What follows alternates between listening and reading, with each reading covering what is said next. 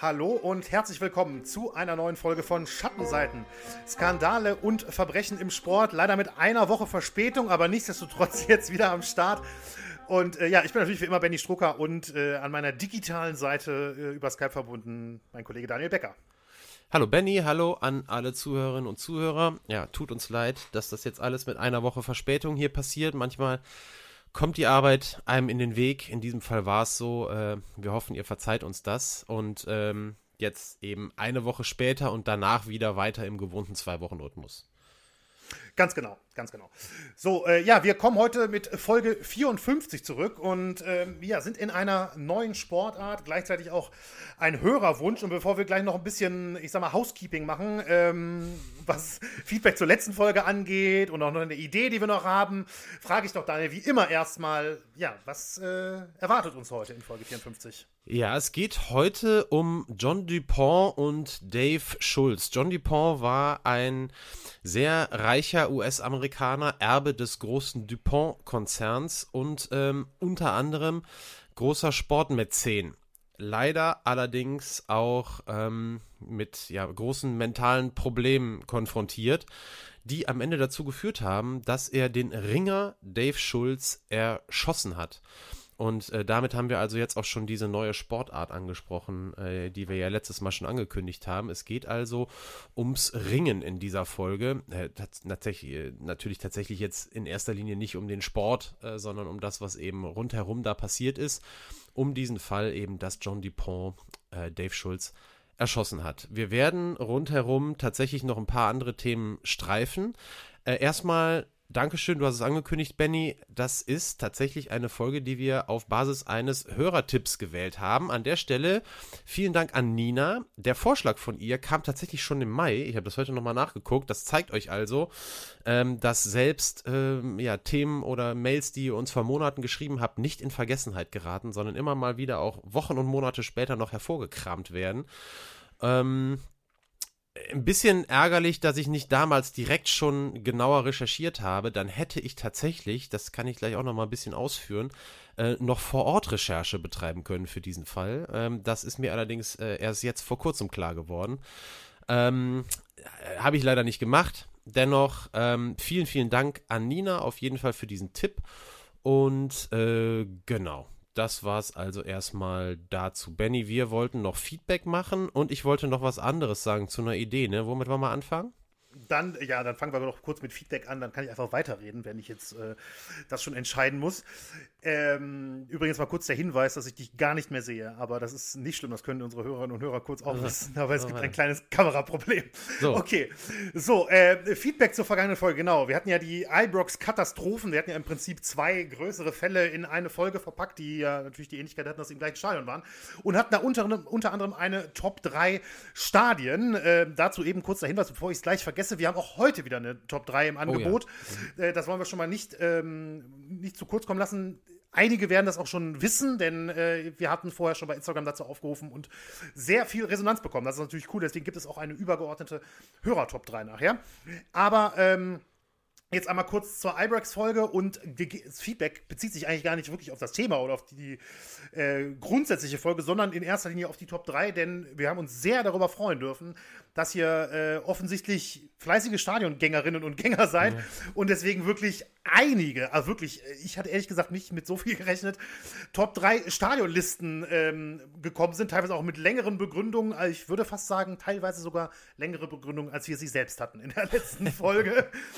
äh, aber wir können das natürlich, das würde natürlich total ausarten, ähm, aber deswegen stellvertretend nur ein paar kurze Listen. Ähm, oder ein paar kurze Anmerkungen dazu, ein paar Listen möchte ich dann aber doch hervorheben, habe ich mir extra notiert. Und da erstmal ein Dankeschön an Jonas, der äh, hier von Platz 3 bis Platz 1 das Millantor-Stadion, das Olympiastadion in Berlin, Parallele zu Daniels Liste, hatte. Und auf Platz 1 fand ich sehr spannend das Stade Velodrom in Marseille.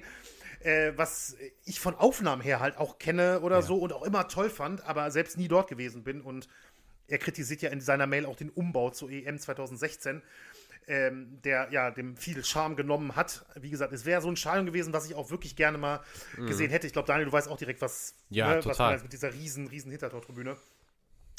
Dann äh, auch ein besonderes Dankeschön an Sebastian, der nämlich, und das fand ich wirklich besonders spannend, keine Fußball, sondern ausschließlich Eishockeystadien genannt hat, als, wie er selbst schrieb, ehemaliger Allesfahrer im Eishockey. Das muss ich ja auch sagen, finde ich auch richtig cool, was, äh, was hier bei uns immer wieder alles zusammenkommt. Und da ist es einmal auf Platz 3 das Eisstadion am Pferdeturm der Hannover Indians, also in Hannover.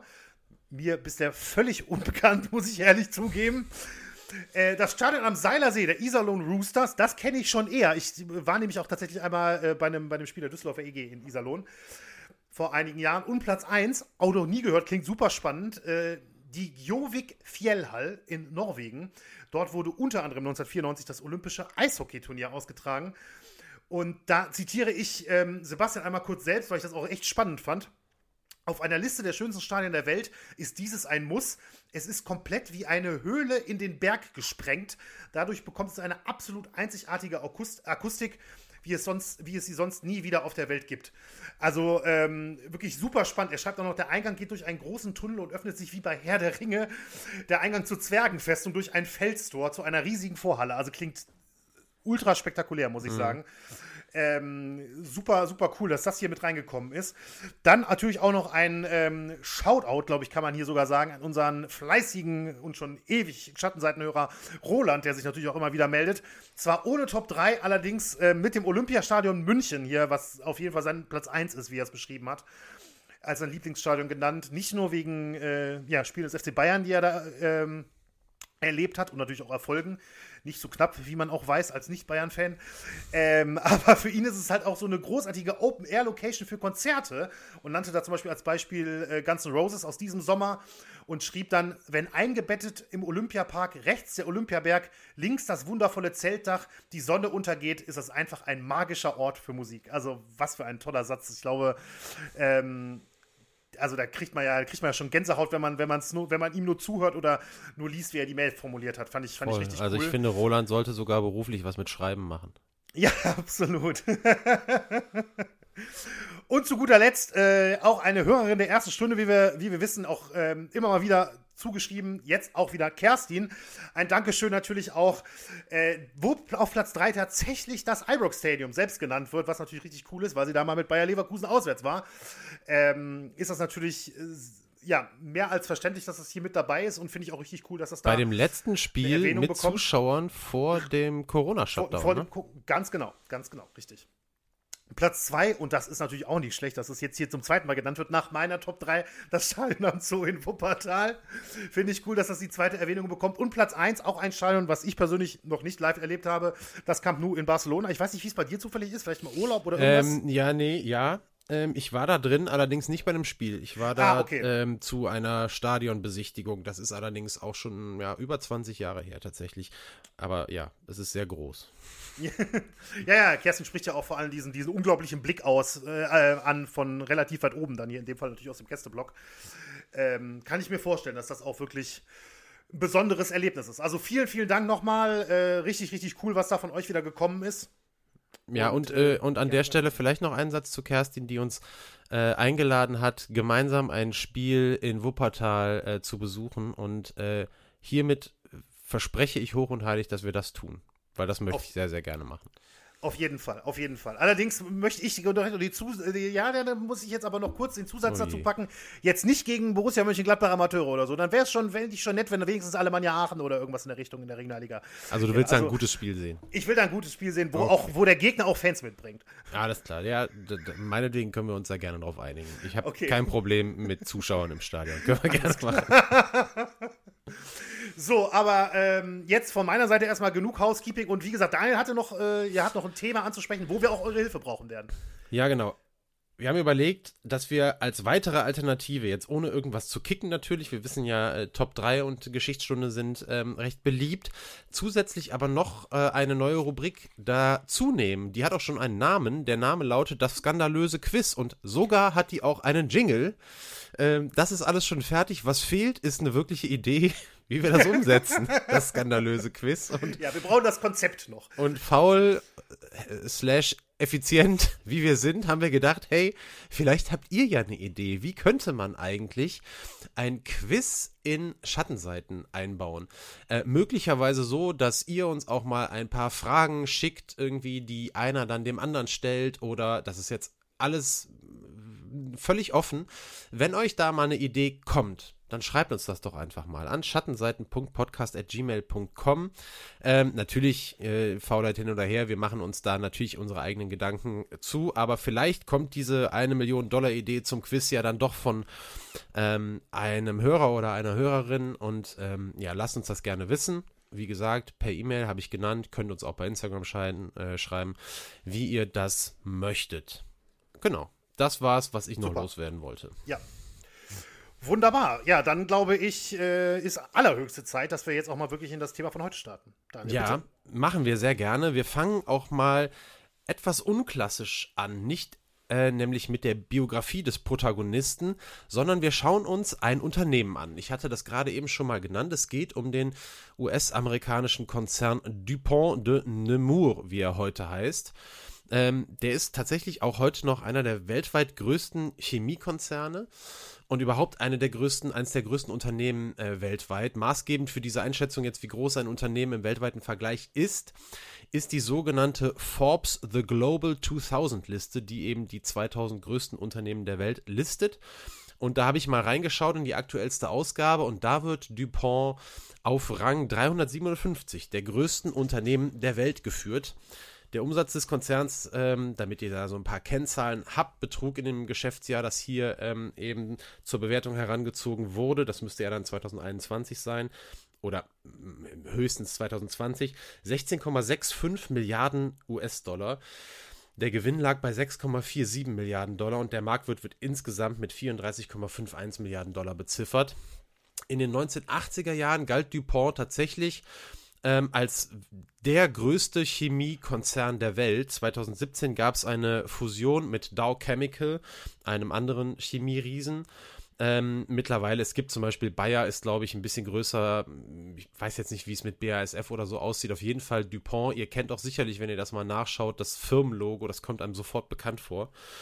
Ähm, und tatsächlich spielt Dupont, der Name Dupont eben in dieser Folge eine sehr, sehr große Rolle, denn einer der Erben des Dupont-Konzerns war John Eleuthère Dupont. Ihr merkt, also dass äh, die haben, die Familie hat ihre Wurzeln tatsächlich in Frankreich. Ähm, klar, merkt man schon am Nachnamen, aber auch der zweite Vorname John Eleuthère Dupont. Der wurde am 22. November 1938 in Philadelphia geboren. Er war Ur-Urenkel des äh, Chemikers Eleuthère Dupont, der 1771 in Paris geboren, dann in die aus USA auswanderte und dort im Jahr 1801 die Firma Dupont de Nemours Vater, Sohn und Co. gründete. Das war damals eine Firma, die sich zunächst mal auf die Produktion von Schießpulver konzentriert hat und damit aber tatsächlich den Grundstein für eine der erfolgreichsten Firmengeschichten in den USA überhaupt legte und vor allem für eine der erfolgreichsten Firmengeschichten von Einwanderern. Ähm, tatsächlich hat diese Firma später auch ähm, nicht ganz unbedeutende ähm, Dinge erfunden, kann man sagen. Teflon, Nylon und Kevlar alle von dieser Firma erfunden. Kennt man ja wirklich, also Teflon kennt jeder von seiner Pfanne zu Hause, Nylon äh, von Strümpfen und Kevlar, schusssichere Westen, wenn ich mich nicht täusche. Ähm, mhm aus diesem Material häufig gefertigt. Ja, alles eben ähm, erfunden von diesem Konzern, der durchaus, und das will man jetzt auch mal nicht verschweigen, ähm, auch ähm, an sich ein sehr skandalträchtiger ähm, äh, Konzern ist. Ich glaube, das war die, das unter US-Unternehmen, das in den letzten Jahren für die größte Wasserverschmutzung in den USA gesorgt hat. Also äh, äh das äh, sei jetzt hier an dieser Stelle auch nicht verschwiegen als Teil einer wirklich riesigen Familiendynastie, muss man sagen, und als jüngstes von vier Kindern von William Dupont Jr. und Jean Liseter Austin konnte äh, John Dupont also sein Leben lang aus dem Vollen schöpfen. Das kann man so sagen. Er war nicht großartig, wenn überhaupt, in das Firmengeschäft eingebunden, äh, sondern ja wirklich vorwiegend damit beschäftigt, seinen privaten Interessen nachzugehen. Und die waren ziemlich vielseitig, das kann man sagen. Ähm, John DuPont legte ähm, an der Universität in Miami einen Bachelor in Zoologie ab Er war begeisterter Ornithologe, also Vogelkundler.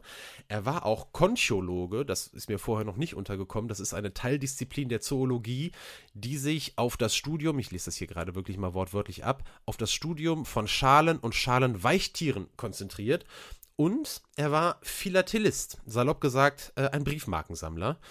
Und ja, zu all diesen Bereichen muss ich euch echt mal noch ein paar Facts nennen. Es ist erstmal so, dass John Dupont im Jahr 1957 das Delaware Museum of Natural History gegründet hat, das heute das äh, Delaware Museum of Nature and Science ist und das ähm, ja einige Jahre erst nach der Gründung dann im Jahr 1972 für die Öffentlichkeit dann auch die Türen geöffnet hat. Und die ersten Ausstellungen damals bestanden wirklich fast ausschließlich aus ähm, John Duponts mehrere hunderttausend Exemplare umfassende Sammlung von Muscheln und Vogeleiern.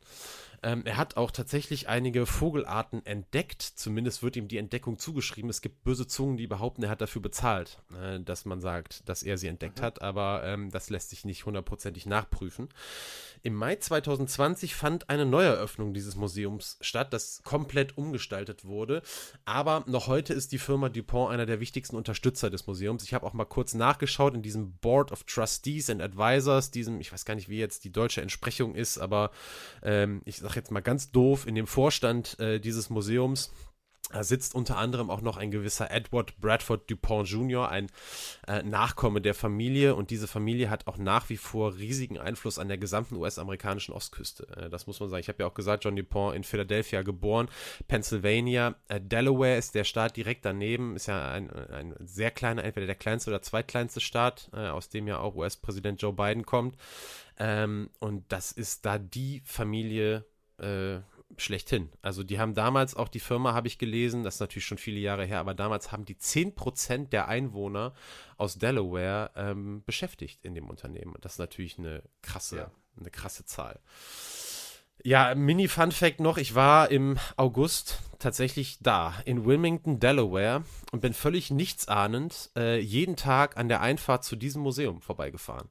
Mhm. Äh, natürlich zu diesem Zeitpunkt, und was heißt natürlich, leider zu diesem Zeitpunkt noch, ohne mir irgendwas dabei zu denken, weil ich dieses Thema dämlicherweise noch nicht auf dem Schirm hatte. Und deswegen habe ich mich auch so geärgert, als ich gesehen habe, dass die Mail von äh, Nina schon aus dem Mai stammt und dachte, hätte ich Idiot da doch ein bisschen früher mal reingeguckt, dann hätte ich echt mal da hingehen können. Tatsächlich auch der, der Friedhof, wo der begraben ist, ähm, in Wilmington, Delaware, genau da, äh, wo ich war. Allerdings, da muss man sagen, ist auch auf dem Privatanwesen, privater Friedhof und so weiter und so fort. Ich meine, da muss man jetzt auch nicht hin, da erfährt man jetzt auch nichts, aber nichtsdestotrotz fand ich es dann doch irgendwie ein bisschen crazy, als ich das gesehen habe.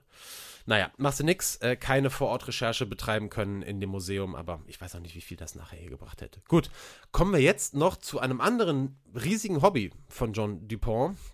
Ähm, vielleicht auch Businessmodell. Könnt ihr selber entscheiden, wenn ihr das hört.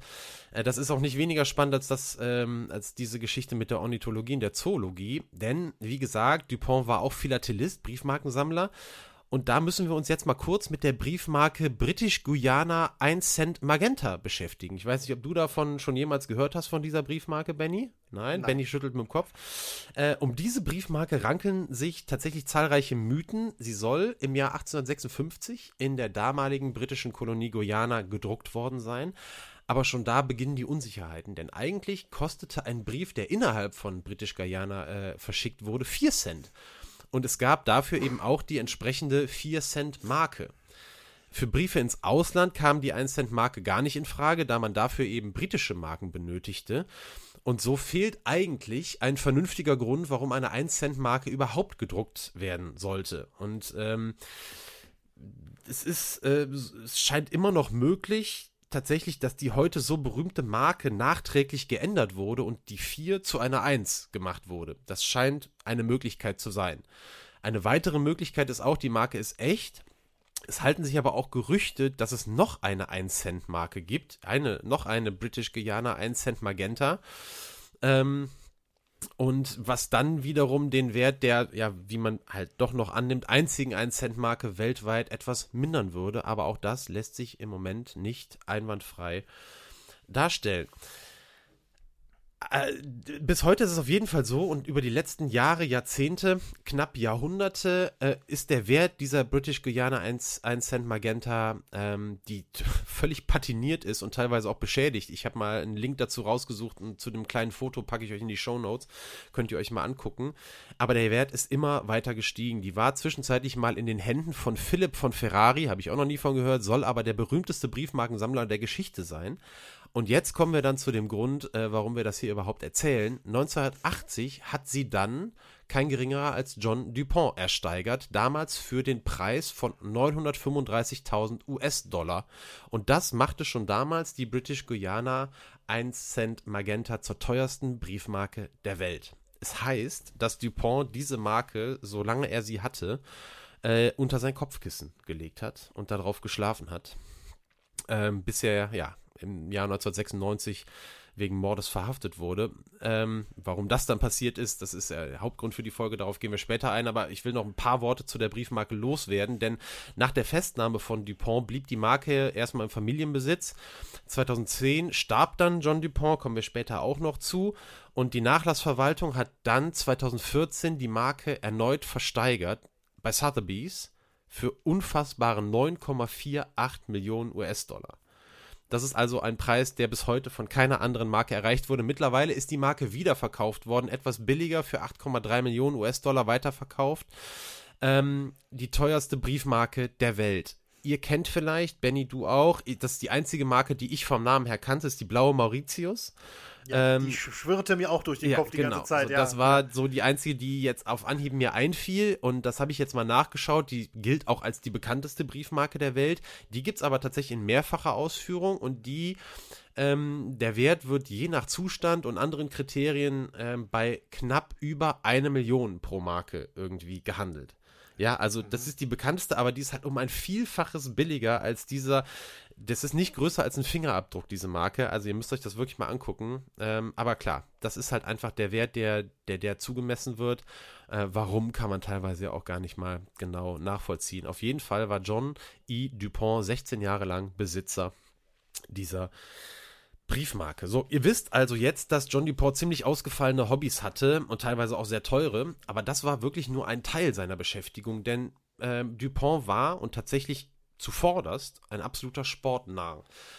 Das trifft es vielleicht so weit am ehesten, dass in diesem Wort Narr schon ein bisschen was Verrücktes mitschwingt. Ähm, Dupont hat ein halbes Leben lang davon geträumt, ein großer Sportler zu werden und das größte seiner Ziele war, bei Olympischen Spielen anzutreten. Insgesamt hatte er bei vier Sportarten über Jahre hinweg ähm, in abwechselnder Reihenfolge seine Finger im Spiel. Zum einen beim Schwimmen, zum anderen beim modernen Fünfkampf, beim Triathlon und dann eben, wisst ihr ja auch, beim Ringen. So mit seinen äh, mit seinen sportlichen Ambitionen ähm, hat er sich erstmal im Schwimmen versucht. Und wenn man da jetzt sagt, äh, Dupont war nicht übermäßig talentiert, dann kann man das als ähm, sehr vorsichtige Umschreibung durchgehen lassen. Aber er wollte tatsächlich nichts unversucht lassen. Er hat dafür gesorgt, dass er im äh, US-amerikanischen Santa Clara mit Olympia-Aspiranten zusammen unter Coach George Haynes trainieren konnte. Und der hat mal über John Dupont gesagt, er hat nie um eine Sonderbehandlung gebeten, nie ein Training verpasst und war immer pünktlich. Aber man konnte es auch so geil, wenn jemand sagt, der war immer pünktlich, dann weiß man, danach kommt nichts Gutes. Aber man konnte sehen, dass er trotz seines großen Ehrgeizes nie ein Weltklasse-Schwimmer werden würde. Es war aber dann Haynes, der Trainer, der Dupont schließlich auf die Idee brachte, sich im modernen Fünfkampf zu versuchen. Da müssen ja äh, Athleten neben Schwimmen auch laufen, schießen, fechten und reiten. Wir haben ja schon mal über diese komplett unnötige Sportart gesprochen, die sich ja durch Tierquälerei auszeichnet und dadurch, dass sie nur ganz wenige Menschen aufgrund des hohen finanziellen Aufwands überhaupt betreiben können.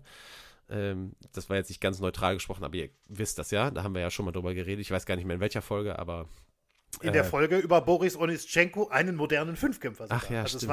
Ja, nee, tatsächlich du hast vollkommen recht. Ja, na klar, da haben wir darüber gesprochen. Ich weiß auf jeden Fall, dass ich mich noch darüber ausgelassen habe, dass ich da jetzt nicht allzu viel von halte. Ähm, ja, tatsächlich ist es aber so gewesen, dass ähm, der Versuch von Dupont hier Fuß zu fassen ähm, mit ja doch deutlich größerem Erfolg gekrönt war. er wurde der erste Ausländer, der die australischen nationalen Meisterschaften gewinnen konnte, wie auch immer das möglich ist. Also keine Ahnung, was da im modernen Fünfkampf los ist. Ähm, er gewann auch andere nationale, sorry, er gewann auch andere nationale Wettkämpfe in den USA. Er scheiterte schließlich aber dann doch an der Qualifikation zu den Olympischen Spielen. Es heißt, er habe von, ich weiß nicht mehr wie vielen Teilnehmern, zehn oder so, den vorletzten Platz belegt. Ähm, acht Jahre später, dann wurde sein Olympiatraum wahr, zumindest halb. Er war nicht als Sportler da, sondern als Betreuer des Teams der modernen Fünfkämpfer der USA. Und da zeigt sich aber jetzt auch eben schon, dass Dupont nicht nur als Sportler, sondern eben auch als Unterstützer des Sports in Erscheinung trat. Ähm, Mitte der 60er Jahre hat er tatsächlich auf seinem riesigen Anwesen schon angefangen, ein Trainingszentrum zu errichten, damals vorwiegend für moderne Fünfkämpfer. Und auf dem fanden dann auch, ähm, auf diesem Gelände, wisst ihr ja, wie groß das sein muss, auch alleine fürs Reiten und so, da braucht man ja riesige mhm. Plätze, Schießstand und so weiter. Da fanden dann 1967 auch ähm, die Nationalmeisterschaften im modernen Fünfkampf statt. Und Ende der 1980er Jahre war es dann dieses Areal und dieses Trainingszentrum, das dann in Foxcatcher Farm umbenannt wurde, in Anlehnung an den früheren Pferderennstall seines Vaters. Dazu noch ein paar Worte. Duponts Eltern haben sich scheiden lassen, als er zwei oder drei Jahre, je nach Quelle war. Ähm, und er lebte Zeit seines Lebens in, ähm, also in dem er in Freiheit war, mit seiner Mutter zusammen. Er war deutlich jünger als seine drei Geschwister und hatte zu denen sehr wenig bis gar keinen Kontakt. Ähnlich war das mit seinem Vater und daher ist die Benennung dieses Trainingszentrums in Foxcatcher Farm tatsächlich eine, eine Besonderheit, die jetzt eigentlich nicht aus der Biografie irgendwie hervorgeht. Und ähm, jetzt, wo das erste Mal der Begriff Foxcatcher Farm auftaucht, vielleicht an der Stelle schon mal ähm, doch kurz vorgegriffen, ähm, wir werden darüber auch nachher mal eben sprechen. Es gibt den Film Foxcatcher, ähm, über den wir nachher mal wirklich, den haben wir uns beide angeschaut, ähm, äh, Benny und ich. Und da werden wir nachher drüber sprechen. Und der behandelt ähm, die Geschichte von John Dupont, aber die ist komplett auf die Zeit seiner Tätigkeit im Ringen bezogen. Also da spielen die anderen Geschichten wie moderner Fünfkampf, Triathlon, wo wir gleich noch zukommen, Schwimmen und so spielen da überhaupt gar keine Rolle. Ähm, nur weil jetzt der Name Foxcatcher Farm gefallen ist, ähm, dass ihr wisst, also den Film, vielleicht hat der ein oder andere äh, von euch den tatsächlich auch schon gesehen.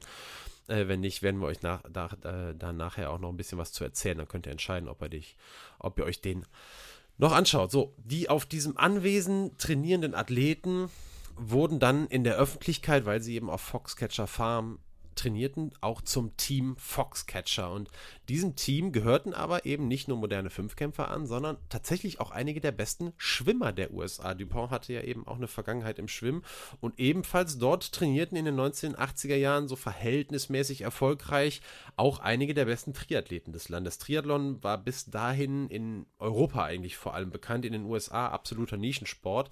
Das hat sich aber wirklich durch die Unterstützung von Dupont geändert, der sich trotzdem völlig fälschlicherweise, für seinen Charakter aber doch irgendwie bezeichnend, gerne selbst als Vater des Triathlon bezeichnet hat. Und er hat sogar dafür gesorgt, dass eine Sonderbriefmarke des Königreichs Redonda angefertigt wurde, äh, die ihn schwimmend, radfahrend und laufend zeigt, mit einem Trikot äh, mit dem Logo des Teams Foxcatcher, mit dem Text John Dupont, Vater des Triathlons. Also da kommt nochmal die Verbindung auch zum alten Philatelisten. Ja, und es zeigt halt auch schon so ein bisschen äh, was über seinen Charakter. Das ist ein kleiner Vorgriff auf das, was später noch kommt. So. Habe ich eben gesagt, in diesem Film Foxcatcher ist von all dem, was ihr bislang gehört habt, jetzt keine Rede. Deswegen war mir das ganz wichtig, das jetzt alles mal so ein bisschen genauer zu erzählen. Ähm, dort wird er eben einzig als Unterstützer des Ringens dargestellt. Und diese Rolle in anderen Sportarten, der war unter anderem auch Vorsitzender ähm, in, in der International Swimming Hall of Fame. So, das äh, wurde da auch nicht erwähnt, spielt da keine Rolle, aber zeigt eben, es war längst nicht nur das Ringen, in dem John Dupont seine Finger im Spiel hatte. Und äh, genau, aber auf den Film, wie gesagt, gehen wir nachher noch ein bisschen genauer ein. Nichtsdestotrotz, ähm, Ringen spielte dann tatsächlich auch wirklich ab den späten 1980er Jahren die ganz klar größte Rolle im Leben des, ja, in diesem, zu diesem Zeitpunkt ja nicht mehr Sportlers, sondern nur noch Mäzens John Dupont. Sein eigenes Vermögen wird je nachdem, wie, wo man guckt, mal auf 40 Millionen Dollar beziffert an anderer Stelle und das scheint mir ein bisschen realistischer zu sein. Ähm, ist auch von 200 Millionen Dollar die Rede. Habe ich unter anderem in der Washington Post gefunden und es gibt auch einen richtig guten Artikel von Weiß darüber. Ähm, die nutzen beide diese Zahl. Eine große Rolle spielt das am Ende jetzt aber nicht. Der hatte auf jeden Fall genug und der hätte sicherlich auch noch Zugriff auf mehr gehabt, wenn es denn nötig gewesen wäre. Ähm, auf jeden Fall war es genug, um sich einige Extravaganzen zu leisten. Der fuhr zum Beispiel auf seinem riesigen Anwesen gerne mit einem eigenen Panzer herum. Äh, er ließ sich einen Schießstand bauen, der nicht nur von modernen Fünfkämpfern, natürlich auch für die äh, von denen genutzt wurde. Tatsächlich sollen da aber auch Polizisten trainiert haben, äh, auch unter seiner Aufsicht. Im Jahr 1986 hat John Dupont der Villanova-Universität in Pennsylvania Geld für ein eigenes Ringerprogramm gestiftet. Dieses Programm wurde allerdings zwei Jahre später wieder beendet. Es heißt, er solle einem der Trainer dort ähm, Avancen gemacht haben. Das schwingt in dem Film auch so ein bisschen mit, dass es möglicherweise ähm, auch so war, dass John Dupont homosexuell war. Ähm, es lässt sich da am Ende jetzt auch nicht großartig äh, wirklich was verifizieren oder so. Es scheint aber so zu sein, es gab auch Stimmen nachher während des Prozesses, äh, dass das auch bei einigen äh, Ringern damals so gewesen sein soll, dass er denen Avancen gemacht hatte und wenn sie die dann zurückwiesen, dass sie dann teilweise auch vom Gelände verwiesen wurden. Ähm, das nur nebenbei. Ähm, zu diesem Zeitpunkt damals, als dann dieses Programm dann auch beendet wurde, da suchte er Kontakt mit Mark Schulz einer der besten Ringer der USA damals, der schon bei den Olympischen Spielen 1984 in Los Angeles die Goldmedaille in der Klasse bis 82 Kilogramm geholt hatte und der dann zu Trainingszwecken auf das Anwesen von Dupont gezogen war und mit ihm dann tatsächlich auch eine enge Bindung aufgebaut hat. Ähm, auf dieser sehr besonderen, sehr brüchigen Beziehung liegt so ein bisschen der Hauptfokus eigentlich der Geschichte, die im Film Foxcatcher erzählt wird. Mark Schulz ist der Bruder von dem später erschossenen Dave Schulz. Ähm, mit dem die Situation, also mit Dave, ein bisschen was anderes war. Der hatte das Angebot von Dupont auch bekommen, ebenfalls also auf die Foxcatcher Farm zu ziehen. Dem ist er aber zunächst nicht gefolgt. Ähm, währenddessen mussten die beiden damit umgehen. Also Dupont wollte schon sehr gerne, dass Dave Schulz auch dahin kommt. Mark Schulz hat versucht, ihn zu überreden, ging aber nicht. Also waren die beiden erstmal so ein Zweierteam und die haben ein großes Ziel verfolgt, dass Mark nämlich bei den Olympischen Spielen 1988 in Seoul erneut die olympische Goldmedaille gewinnen sollte. dieses Mal eben mit Trainer, Mentor, Mäzen John Dupont an seiner Seite. Dazu kam es aber nicht. Das Verhältnis der beiden war eigentlich relativ schnell zerrüttet. Es ging da um Alkoholpartys, es ging um Drogenabstürze. Es war insgesamt, ähm, würde man sagen, dass das eine sehr toxische Beziehung war von zwei Menschen, die, das muss man glaube ich auch mal so sagen, die unterschiedlicher gar nicht sein könnten. Äh, Duponts Hoffnung war, dass es dann schließlich doch Dave Schulz mitsamt seiner Familie in die Nähe des Anwesens zog und das kam dann auch so. Der arbeitete da als Trainer und die Hoffnung von Dupont war, dass seine Beziehung zu Marc da vielleicht auch so ein bisschen gerettet werden könnte. Ähm, Dave Schulz zog dann tatsächlich auf die Foxcatcher Farm oder ganz in die Nähe aber diese Beziehung zu dessen Bruder war für Dupont nicht mehr zu retten. Ähm, das ist auch riesengroßer Teil des Films. Ähm, da will ich jetzt auch gar nicht den Film irgendwie nacherzählen, können wir auch nachher nochmal ein bisschen genauer darüber sprechen. Ähm, Fakt ist, sportlich lief das Ganze auf diesem Anwesen, das eben ab 1988 erst als Foxcatcher Farm berühmt werden sollte und vorher aber schon ein riesiges Trainingszentrum war.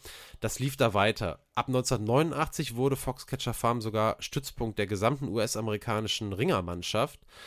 Und weiter, ähm, das muss man leider so sagen, ohne dass äh, John Dupont irgendwie dadurch den Respekt der Athleten gewonnen hatte. Es war Dave Schulz zu diesem Zeitpunkt schon, eigentlich sobald er da auf diese Farm gekommen ist, der intern die Fäden zog, der den riesengroßen Respekt der Ringer, mit denen er da zusammenarbeitete. Er war gleichzeitig Trainer, aber auch noch Athlet, ne? Also der, ähm, das war, also beim Fußball würde man fast sagen, es war eine Art Spielertrainer, ähm, der, äh, der da einfach wirklich ähm, der da alles zusammengehalten hat. Und ähm, John Dupont war jemand, der nach außen hin aber sehr, sehr stark darstellen wollte, ähm, dass er der, der große Zampano ist, dass er derjenige ist, äh, dem der große Respekt gebührt, aber er musste eben auch feststellen, Respekt lässt sich dafür nicht kaufen. Und der Grund, dass überhaupt Foxcatcher Farm da das riesengroße Trainingszentrum für das US-Team wurde, war eben auch nicht, weil alle gesagt haben, hey, das ist eine super Truppe da, da können wir alle davon profitieren. Das lag einzig und allein daran,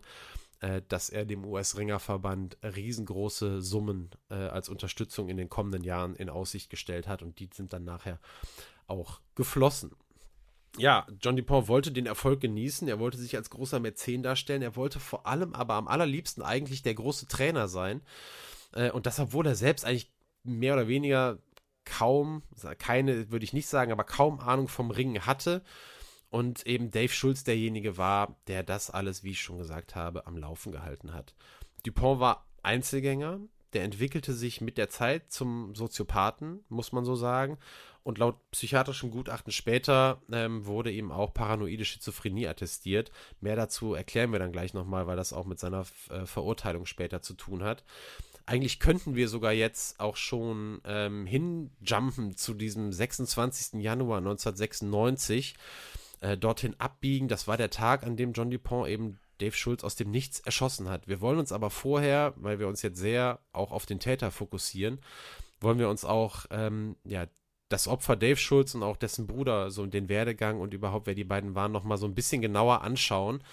Äh, das machen wir gleich. Vorher machen wir aber ein bisschen Musik. Wir haben es geschafft, äh, die Lieder zu benennen. Es kommt von Mick komponiert und von Greta benannt. Jetzt Diamond. Ganz kurz, bis gleich und dann geht's weiter.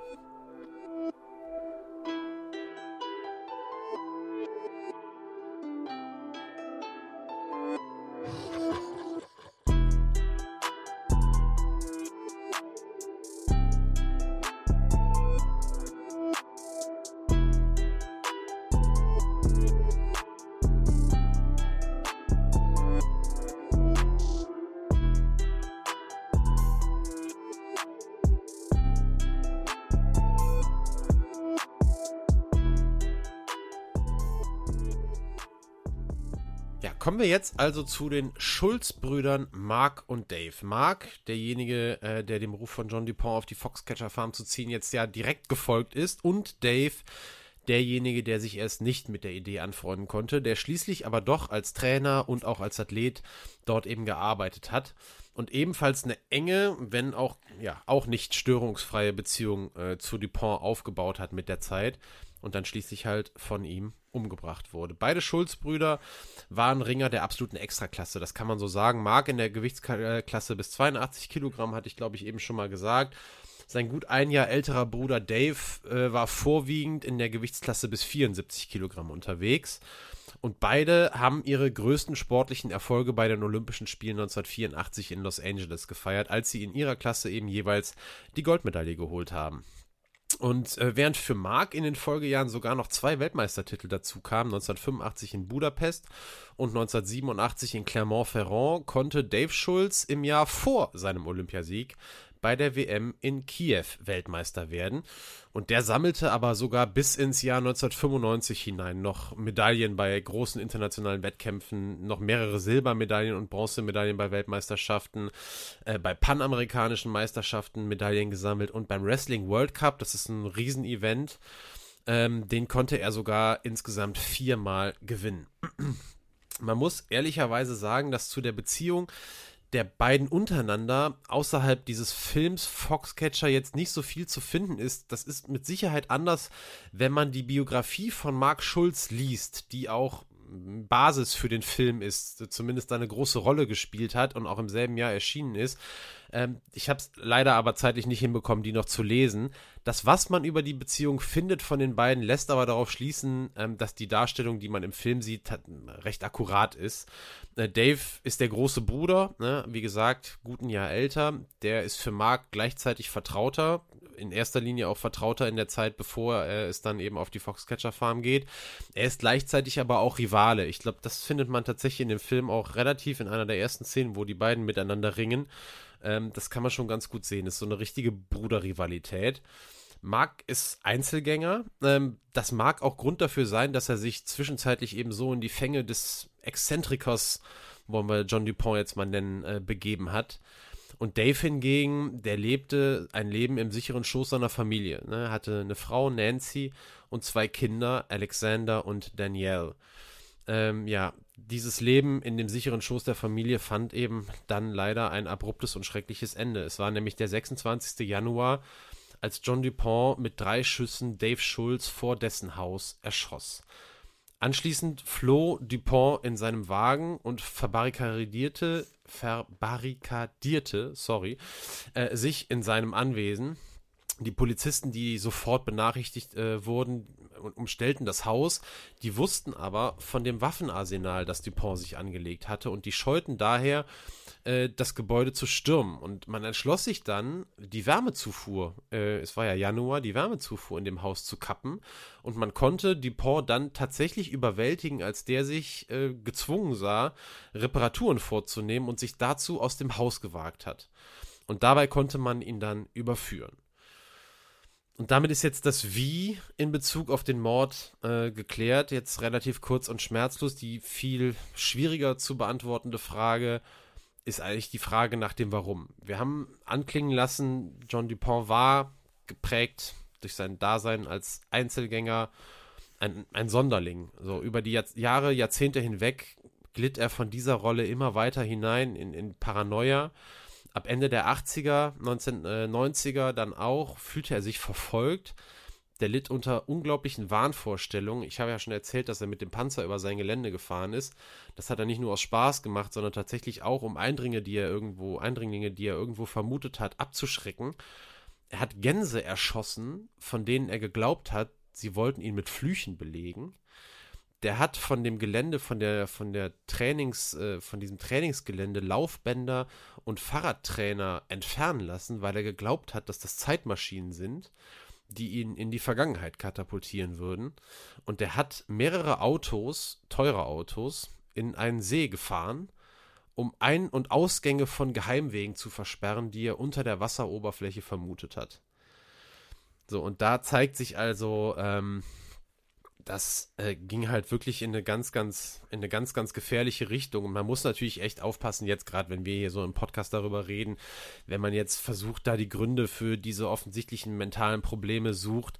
Wir wollen jetzt hier keine Küchenpsychologie betreiben, aber natürlich kann man jetzt mal nacherzählen, was irgendwo in der, in den, in den Medien und dann auch in diesem Gerichtsverfahren irgendwie als Gründe angeführt wurden. Es ging um Druck von Seiten seiner Mutter, äh, die 1988 gestorben ist von der er sich weder geliebt noch respektiert gefühlt hat, die immer das absolute Maximum gefordert hat, der sehr wichtig war, in prestigeträchtigen Dingen gut zu sein, der immer gefallen wollte, das aber nie wirklich geschafft hat. Es ging auch äh, wahrscheinlich um das insgeheime Wissen darum, dass er sich eben Respekt, so, ger so gerne er es auch wollte, eben nicht erkaufen kann und dass er nie so geschätzt werden würde, als Trainer vor allem und als ernstzunehmende Person im Ringen oder auch in anderen Sportarten, und auch als Mentor, wie er sich das gewünscht hat.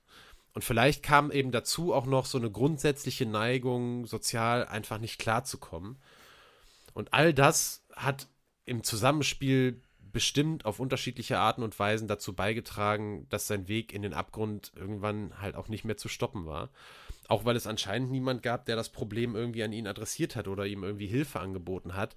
Denn das darf man auch nicht vergessen. Der Nutzen, den Sportler, Verbände, ich habe ja eben an die Spenden auch an den Ringerverband äh, äh, darüber gesprochen, den Nutzen, den diese verschiedenen Parteien durch seine Spenden hatten, ähm, der war ja wahnsinnig groß, unabhängig davon, dass er vielleicht deswegen jetzt nicht respektiert wurde. Aber der Nutzen war sehr groß. Und möglicherweise war eben auch die Angst sehr groß, äh, Dupont als Mäzen zu verlieren wenn man ihn, ähm, wenn man ihnen sagt, dass da irgendwas furchtbar schief läuft. Am Ende werden als, als Grund für den Mord an Dave Schulz so zwei unterschiedliche, zwei, zweieinhalb unterschiedliche Dinge angeführt. Was das jetzt genau wirklich war in diesem Moment, was Dupont dazu veranlasst hat, den, seinen, seinen Ringercoach zu erschießen, das lässt sich eigentlich nicht mehr klären. Es war schon so, dass Dupont selbst während des Prozesses auch gesagt hat, der später folgte, dass er Dave Schulz für einen russischen Agenten gehalten habe, der, ähm, der da war, um ihn zu töten. Und dass das eine Schutzhandlung gewesen sei. Es gibt andere, die behaupten, dass der Hauptgrund für das Handeln von Dupont darin gelegen habe, dass er nicht damit klargekommen ist, wie beliebt Schulz war. Das haben wir ja eben auch schon mal ein bisschen an, äh, angesprochen. Gerade eben im Gegensatz zu ihm selber. Und ähm, es mag auch mit reingespielt haben, das ist noch so ein dritter Ansatzpunkt, der aber irgendwie auch dazugehört, dass Schulz tatsächlich wohl kurz davor gewesen war, Foxcatcher Farm zu verlassen, äh, Mitte der 90er, um als Trainer an der Uni Stanford zu arbeiten. Und da mag eben dann auch noch mit reinspielen, dass Dupont nicht auch noch vom zweiten Schulz-Bruder verlassen werden wollte. Und irgendwie war es möglicherweise auch alles drei. Also ich glaube, ich hoffe, es ist klar geworden, dass es alles eine sehr, sehr komplexe Geschichte war, die sich eben über die Jahre hinweg einfach aufgebaut hat und äh, die eben nachher dazu führte, dass er eine völlig ähm, irrationale Entscheidung getroffen hat, die eben das Leben äh, eines Ehemanns und Familienvaters gekostet hat. Und ähm, ja, deswegen, ich wollte auch eben noch mal ein bisschen zumindest was über die Ringer erzählen, weil es, es, liegt so ein bisschen in der Natur der Sache, dass man sich bei diesen äh, Nacherzählungen halt häufig auf die Täter fokussiert. Ähm, und ähm, ja, dabei gerät eben auch ab und zu mal in Vergessenheit, ähm, dass die wirklich unschuldigen Opfer diejenigen sind, die ja teilweise nicht so nicht so sehr im Fokus der, der Geschichten, die dann nachher auch darum gestrickt werden, liegen. Ähm, Fakt ist, vor Gericht wurde John Dupont später für schuldig erklärt. In den USA gibt es ja, ich glaube, wir haben das auch schon mal irgendwann besprochen, so bestimmte Abstufungen bei Mord, First, Second und in manchen Staaten noch äh, Third Degree Murder. Das sind dann immer weniger drastische Abstufungen nach unten. Bei ihm war es eben Third Degree Murder, was bei ihm zum Tragen kam mit dem Zusatz, but mentally ill. Ähm, Gutachten hatten bei ihm nämlich paranoide Schizophrenie festgestellt. Das habe ich ja gerade eben schon mal gesagt. Und so kam er jetzt ähm, in einen nicht ganz so hohen äh, Sicherheitstrakt, wurde aber zu einer Strafe von 13 bis 30 Jahren verurteilt. Das führt uns zu der Frage, was passierte eigentlich jetzt mit den Protagonisten und auch mit den äh, die Dave Schulz eben überlebt haben. Äh, es war so, dass dessen Frau Nancy nach seinem Tod den Dave Schulz Wrestling Club gegründet hat. In dem konnten Ringer, die durch den Tod ihres Trainers äh, tatsächlich alleine dastanden, sich dann doch noch auf die kommenden Olympischen Spiele in Atlanta vorbereiten. Und die Teilnehmer dieses Clubs, der tatsächlich bis ins Jahr 2005 hinein existierte, die waren wirklich extrem erfolgreich, sowohl im Freistil als auch im griechisch-römischen Stil. Das habe ich nämlich, glaube ich, noch nicht gesagt. Beide Schulz-Brüder waren im Freistil im Ring tätig. Äh, die Unterschiede zwischen Freistil und griechisch-römisch, Benny, kriegst du die hin? Also ich hätte sie nicht ich? hingekriegt. Nee, ich hätte ja, keine, sie, nein, keine Ahnung. Ich, ich sag sie euch aber gerne. Beim Freistil gilt der gesamte Körper vom Kopf bis zu den Füßen als Angriffsfläche äh, im Stand sowie im Bodenkampf und beim griechisch-römischen Stil, kurz auch Greco genannt, ähm, da gilt eben nur der Körper oberhalb der Gürtellinie als Angriffsfläche. Aus diesem Club, aus dem Dave Schulz Wrestling Club, sind zwischen 1996 und 2005 echt mehrere Olympiasieger und Medaillengewinner äh, Gewinner hervorgegangen. Und Dave Schulz selber wurde 1997 posthum ein Jahr nach seinem Tod in die Hall of Fame der Ringer aufgenommen. Nancy Schulz, die Ehefrau, ein Satz noch dazu, die hat nach dem Urteil gegen John Dupont privat nochmal gegen ihn geklagt. Die Anklage endete in einem Vergleich. Äh, die Summe, die dann gezahlt wurde, ist nicht offiziell genannt. Es handelt sich Bericht zufolge aber um 35 Millionen US-Dollar, die Dupont an die Witwe gezahlt hat. Mark Schulz, der Bruder, der sich ja sehr, sehr früh eben von der Foxcatcher Farm und von John DuPont getrennt hatte, Ende der 80er Jahre, äh, nachdem es eben, ähm, das auch, sei auch noch eben kurz gesagt, das ist so ein bisschen nebenbei gelaufen, also bei den Olympischen Spielen 1988 in Seoul eben nicht zu diesem erhofften riesengroßen Erfolg gekommen ist, ähm, was eben in erster Linie an diesem unfassbar zerrütteten Verhältnis zwischen Schulz, also zwischen Mark Schulz und John DuPont lag. Der hat direkt danach mit dem Ringen aufgehört, also direkt nach 1988 und viele Jahre später dann aber ein sportliches Comeback gefeiert, nämlich äh, in der UFC. Wie heißt sie, Benny? Ultimate Fighting Championship, glaube ich. Korrekt. Äh, hat mehrere Kampfsportarten betrieben, als Trainer gearbeitet und dann eben sein Buch Foxcatcher, The True Story of My Brother's Murder, John DuPont's Madness and the Quest for Olympic Gold herausgebracht. Ein New York Times Bestseller, äh, erschien im Jahr 2014, in demselben Jahr, in dem auch eben der Film Foxcatcher erschienen ist.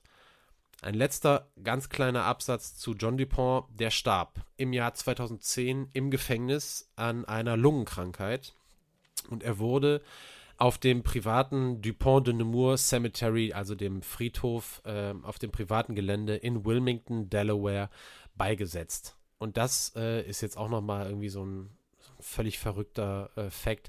Nach seinem Willen wurde er im rotfarbigen Ringeranzug des Teams Foxcatcher beerdigt.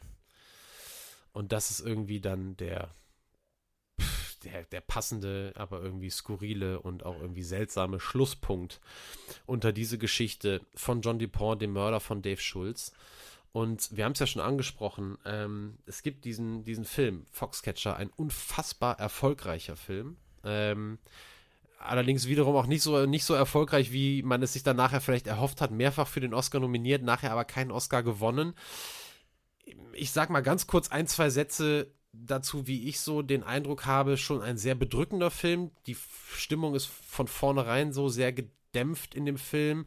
Ich, gefühlt scheint da kein einziges Mal die Sonne. Ähm, was natürlich irgendwie auch passt zu der ganzen Geschichte natürlich logischerweise. Premiere hat er gefeiert 2014 beim Filmfestival in Cannes. Da hat Bennett Miller dann auch den Preis für die beste Regie gewonnen. Und äh, Nominierung hat der Film erhalten für die Golden Globe Awards 2015 als bester Film. Bester Hauptdarsteller Steve Carroll, bester Nebendarsteller Mark Ruffalo. Das noch ganz kurz dazu. Es gab auch noch fünf Oscar-Nominierungen, nachher allerdings alle ohne Preis. Ähm, Steve Carroll in einer karriereentscheidenden Rolle, würde ich sagen, weg vom Comedian hin zum ähm, Charakterdarsteller. Riesig gelobt für seine Darstellung. Mark Ruffalo als Dave Schulz und ähm, Channing Tatum als Mark Schulz. Ähm, auch gelobt für seine, ähm, für seine Vorstellung, allerdings nie nominiert. Also Carol für die, als Hauptdarsteller, Ruffalo immer als Nebendarsteller und Channing Tatum ist da leer ausge, ausgegangen bei den ganzen Nominierungen. Äh, das gilt wirklich für jeden Award, nicht nur für die Golden Globes und für die Oscarverleihung. Das mal so kurz zu den Hard Facts. Ähm, jetzt würde ich gerne mal von dir hören, Benny. Ich weiß, bei dir ist schon ein bisschen her, zwei Wochen oder so hast du, glaube ich, gesagt, dass du den Film gesehen hast. Ich habe ihn noch ein bisschen frischer im Kopf. Ähm, ganz grob, was sagst du zu dem Film? Also mir hat, äh, mir hat der Film grundsätzlich ziemlich gut gefallen. Äh, in allererster Linie liegt das aber tatsächlich auch an den Darsteller, äh, an den Darstellern und den Darstellungen, die es da gab. Also ich fand alle drei großartig. Steve Carroll, muss ich sagen, da musste ich auch fast zweimal hingucken im ersten ja, Moment. Ja. Äh, den haben sie natürlich auch maskentechnisch ganz, ganz toll da ähm, hinbekommen. Wirklich, also wirklich krass. Und ich war auch tatsächlich, ich weiß nicht, bei dir war es ja wahrscheinlich, du hattest ja schon ein bisschen mehr Ahnung über das Thema, äh, als du den Film gesehen hast. Nehme ich jetzt einfach mal an. Ein bisschen, ja. Ja. Also ich bin wirklich tatsächlich ziemlich nackt in den Film gegangen, hatte im Prinzip fast gar kein Hintergrundwissen und war am Anfang auch sehr unsicher, weiß mal, was passiert. Hatte ehrlich gesagt am Anfang auch gedacht, Mark Schulz wird später das Opfer mhm. sein. So ja. wenig äh, Hintergrundwissen hatte ich tatsächlich gehabt.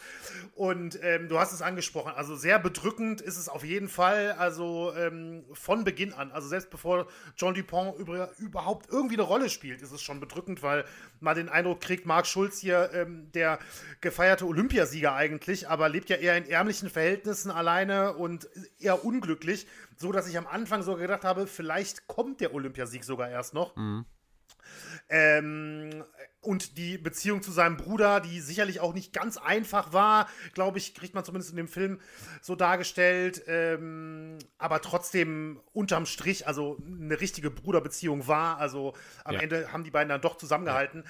Ja. Ähm, aber ja, also ich fand, wie gesagt, der Film hat mir, hat mir gut gefallen. Jetzt nicht mega überragend, für mich persönlich jetzt. Ähm, ich kann das ehrlich gesagt gar nicht mal so richtig begründen. Aber ähm, von mir auf jeden Fall eine klare Empfehlung für alle Hörerinnen und Hörer, die den Film noch nicht gesehen haben.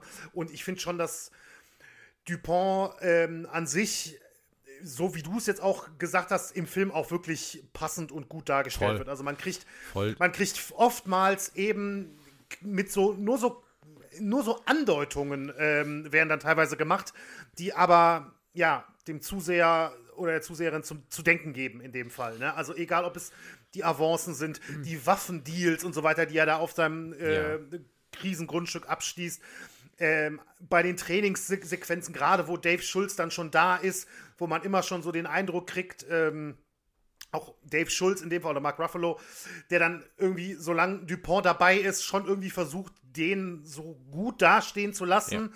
Ja. Ne? Aber eigentlich kriegt man schon auch mit so, dann hat er aber schon die Fäden in der Hand gehabt, weil natürlich auch Erfolg ähm, da eintreten sollte. Genauso die Geschichte von Dupont zur Mutter ähm, fand ich auch äh, spannend und sehr interessant dargestellt. Also ich, mir, hat das, mir hat das richtig gut gefallen und ich fand also wirklich äh, alle drei Darsteller toll, aber Steve Carroll, das war wirklich, also, ne, also dem eben, ich hatte den halt auch so als Comedy-Darsteller ja, ja äh, im Kopf und ähm, das war schon, das war schon echt stark. Also es ist ähm, jetzt, wo man auch, oder wo ich jetzt wirklich auch viel drumherum gelesen habe, ähm, wo einem auch klar wird, was alles fehlt. Ich habe das ja schon mal angesprochen, dass diese Mäzenrolle von Dupont komplett aufs Ringen ähm, runtergebrochen wird, was einfach nicht der Fall ist. Es gibt auch ein paar ähm, falsche Dinge da drin. Also was so dargestellt, zum Beispiel gibt es diese Szene, in der, ähm, das ist dann bei, das ist bei Olympia 88, das ist ja dann auch richtig krass, wo dann, ähm, wo dann dieser riesen Ausfall ist, den der Channing Tatum, also Mark Schulz hat, der sich dann da noch runterhungern muss und so weiter und so fort mhm. und dann mhm. diese Auseinandersetzung auch mit Dupont hat und der ist nachher dann weg und er erfährt, dass die Mutter gestorben ist, ne? Diese ja. Geschichte. Das ist gar nicht bei dem Ringen passiert. Das ist tatsächlich bei einem, ähm, da war, ähm, da war John Dupont bei einem Schwimmwettkampf. Äh, dabei, als das passiert ist. Okay. Solche Geschichten, das ist, sind ein, zwei kleine Punkte, die da nicht so ganz akkurat sind. Was aber, glaube ich, absolut hervorragend ist, ist wirklich diese Beziehung der drei untereinander. Und auch, wenn du dir hast ja. die Mutter noch mit reingenommen. Ich glaube, nach allem, was ich gelesen habe, ähm, hätte man das gar nicht besser machen können, ähm, wie das ist. Und eine Geschichte noch dazu, die ist vielleicht auch für uns gar nicht so wirklich, weil wir Laien sind, zu beurteilen, aber ich glaube, wir kriegen beide eine Ahnung davon. Es ist immer so eine Geschichte in Sportfilmen, wie gut sind eigentlich die, die Sportszenen. Ne? Das ist immer eine Frage. Mhm. Ähm, und in diesem Fall, zumindest fürs Laienauge bei mir, habe ich schon gedacht, boah, irgendwie machen die das aber ziemlich gut. Also gerade Channing ja. Tatum, Mark Ruffalo. Ja. Und tatsächlich ist es so, dass Alexander Leibold, ich weiß nicht, ob der der noch was sagt, äh, deutscher ja, Ringer, ich glaube ja. Weltmeister, Olympiamedaillengewinner auf eine riesengroße Nummer, der hat sich geäußert und der hat auch gesagt, die Ringerszenen waren wirklich super, dass das wirklich Schauspieler gemacht haben, ist bewundernswert. Jeder Ringer hat seinen eigenen Bewegungsstil und den haben die wirklich sehr gut nachgemacht. Also Lob von höchster Stelle. Ähm, mhm. Also das muss man wirklich sagen, ganz, ganz hervorragend. Nichtsdestotrotz muss ich ganz ehrlich sagen, ich war froh, als der Film vorbei war. Es gibt manchmal so Filme, wo ich war einfach froh, dass es irgendwie, ich habe die letzte halbe Stunde irgendwie auf die Uhr geguckt und dachte, boah, komm, irgendwie keinen Bock mehr. Und äh, ist so ein bisschen auch diese Schere, die häufiger mal klafft zwischen Kritikerlieblingen und Publikumslieblingen, habe ich so ein bisschen das Gefühl. Es ist aber mhm. völlig klar, du hast ja selber gerade gesagt, es ist völlig klar, warum dieser Film bei den Kritikern so gut angekommen ist. Das liegt eben in erster Linie an diesen krassen schauspielerischen Leistung. Und bei letztes Wort dazu noch, bei Steve Carroll ähm, und seiner Darstellung von John Dupont kann man halt super geil durch Videos, die es von John Dupont gibt, wie der selber aussah und wie der selber gesprochen hat, da kann man halt wirklich selber nachsehen, wie gut er das gemacht hat. Ne? Und ähm, deswegen muss ich auch sagen, war, war das, was das angeht, ähm, absolut hervorragend. Nicht verschweigen wollen wir, dass es noch eine Netflix-Doku gibt, die im Moment sicherlich noch bekannter ist, weil sie gerade aktuell auch eben bei Netflix läuft. Ich glaube, Team Foxcatcher heißt sie. Bei mir war es jetzt so, ich kenne das so ein bisschen aus der Vergangenheit, wenn ich mir zu viele Dokus und Filme und so weiter äh, angucke, wenn ich ein Thema bearbeite, dann fällt mir das nachher sehr, sehr schwer, äh, mich von dem Narrativ, das da bedient wird, zu entfernen und selber die Geschichten äh, so für euch aufzubereiten. Dementsprechend habe ich jetzt bewusst darauf verzichtet, ähm, mir diese Doku anzugucken, werde das im Nachgang tun, habe mir aber eben den Trailer mal angeschaut und ähm, habe da das Gefühl gehabt, yo, ich glaube, das lohnt sich. Also ähm, ich wollte jetzt auch nicht irgendwie, dass wir hier zu krass jetzt auf Serie, dafür gibt es halt eben, dafür machen wir den Podcast und dann erfahrt ihr hier hoffentlich das, was ihr auch wissen müsst. Es gibt aber da Archivmaterial äh, in dieser Doku, was wir jetzt hier natürlich euch nicht zeigen können. Dementsprechend glaube ich, äh, dass sich das auf jeden Fall lohnt und da auch einige Protagonisten ähm, noch zur Sprache kommen. Das sei auf jeden Fall jetzt an dieser Stelle nicht verschwiegen. Gut das war's, was dazu angeht. Wir haben eine Top 3 angekündigt, aber vorher haben wir immer einen kleinen Diskussionspunkt. Und ich würde gerne ein bisschen bei der Filmthematik bleiben, Benny, und habe mir eine Frage ausgedacht, über die wir vielleicht mal kurz reden können, äh, die ich zumindest ein bisschen schon beantwortet habe, als ich über Sportszenen gesprochen habe. Ist für mich ein wichtiger Punkt. Was macht eigentlich einen guten Sportfilm aus? Da erwischt du mich jetzt aber kalt. äh, was macht. Das ja, ist ja jetzt keine Prüfungsfrage, aber da kann man ja, nein, nein. Äh, vielleicht hast du spontan was, ähm, was, dir da, was dir da einfällt. Also, was macht einen guten Sportfilm aus? Also, ich finde, ähm, klar, die Sportszenen spielen, also, das ist wahrscheinlich auch für jeden ein bisschen anders. Ne? Also, für mich spielen sie schon eine Rolle, aber eher eine etwas untergeordnete Rolle, muss ich ganz klar sagen. Ähm, Ja, für mich, für mich macht wahrscheinlich auch einfach einen guten Sportfilm aus. Ich meine, es hängt vielleicht auch ein bisschen, weiß ich nicht, wenn ich jetzt auf meine Liste gucke, wir kommen ja gleich ja. zu einer Top 3 Sportfilme. Ja. Wir bleiben ja jetzt sehr, sehr cineastisch, was das Ganze angeht. Ähm, muss ja dann wahrscheinlich auch jeder für sich ein bisschen beantworten, wie gesagt. Ähm, also, ich glaube schon, dass es, dass es ja, dass es Figuren sind, ne, die, die dargestellt werden, mit denen sich, mit denen sich der Sport- und Filmfan gut identifizieren kann, vielleicht. Deswegen sind ja auch gerne mal Underdog-Stories zum Beispiel äh, sehr beliebt in solchen, in solchen Fällen. In anderen Fällen vielleicht Sachen, wo man, wo der Film ob das jetzt wirklich so hundertprozentig stimmt, sei mal dahingestellt, aber wo der Film den Eindruck vermittelt, dass man einen besonderen Einblick äh, in, in eine Sportart bekommt, wie zum Beispiel, da fällt mir jetzt zum Beispiel Moneyball ein, mhm. ähm, der übrigens auch von Bennett Miller ist, ja. ne, der gleiche Regisseur wie Und Capote auch. Ist kein Sportfilm, Capote aber es sind genau, äh, drei krasse Filme auf jeden Fall, bei denen der Regie geführt hat, ja. Absolut, absolut, ja. Ähm, ne, also, dass man sowas mit so einer Thematik plötzlich mal ähm, ja, konfrontiert wird, über die man vielleicht nicht viel weiß oder selbst wenn man Sportfan ist, dass man vielleicht in so einen Fall dann reinkommt, dann ist es ja öfter, also nicht immer oder ne, jetzt auch nicht in den meisten Fällen, aber Sportfilme sind auch dafür prädestiniert, finde ich, äh, nach wahren Begebenheiten ähm, mhm. erzählt zu werden. Das ist sicherlich jetzt nicht, das macht jetzt keinen guten Film aus oder sowas, aber kommt häufig dazu zusammen, finde ich schon. Also ja, das ist jetzt wirklich der ganz spontane Einfall. Wahrscheinlich fällt mir in ein paar Minuten noch mehr ein oder was anderes ein, aber das sind jetzt so meine ersten Gedanken mhm. dazu. Also ich habe ja schon mal gesagt, für mich ähm, ist es, also es ist, es ist relativ häufig so oder war es mal, vielleicht hat es das einfach auch mittlerweile geändert, weil es eben auch, weil ich bestimmt nicht der Einzige bin, dem das aufgefallen ist, aber äh, es gibt schon es ist schon ein großes Ärgernis, wenn du Sportfilme, gerade bei Filmen, wo Fußball eine Rolle spielt, muss ich ehrlicherweise sagen, da hast du so oft,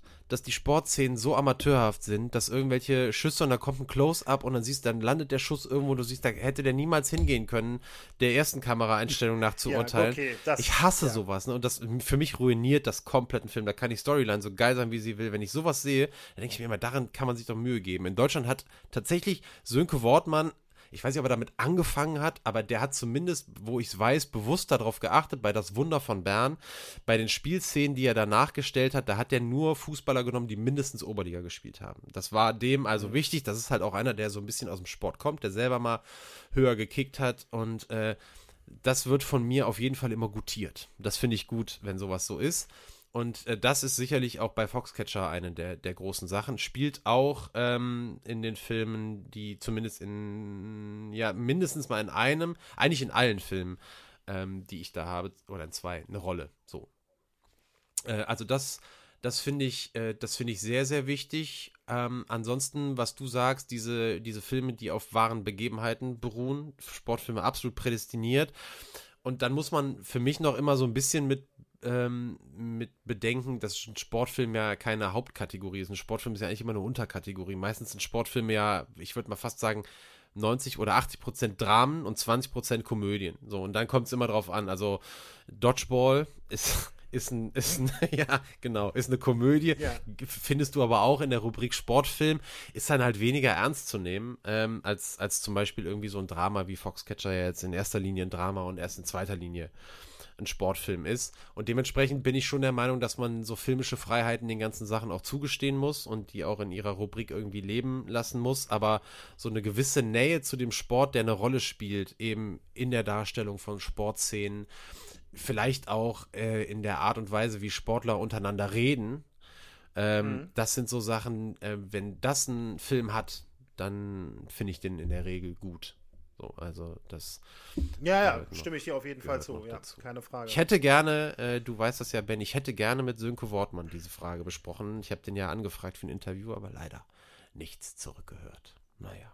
Du hast gesagt, der hat gerade, was macht der da nochmal? Der hat gerade hier, der, der, der Nachname. Also ich weiß ne? nur, dass der, ja. ja. der Nachname vor kurzem in die Kinos gekommen ist, da waren sicherlich Premieren und so weiter. Äh, ja das ist jetzt aber auch Spekulation gewesen, aber könnte sein, dass das Timing vielleicht nicht zu seiner Ehrenrettung sagen.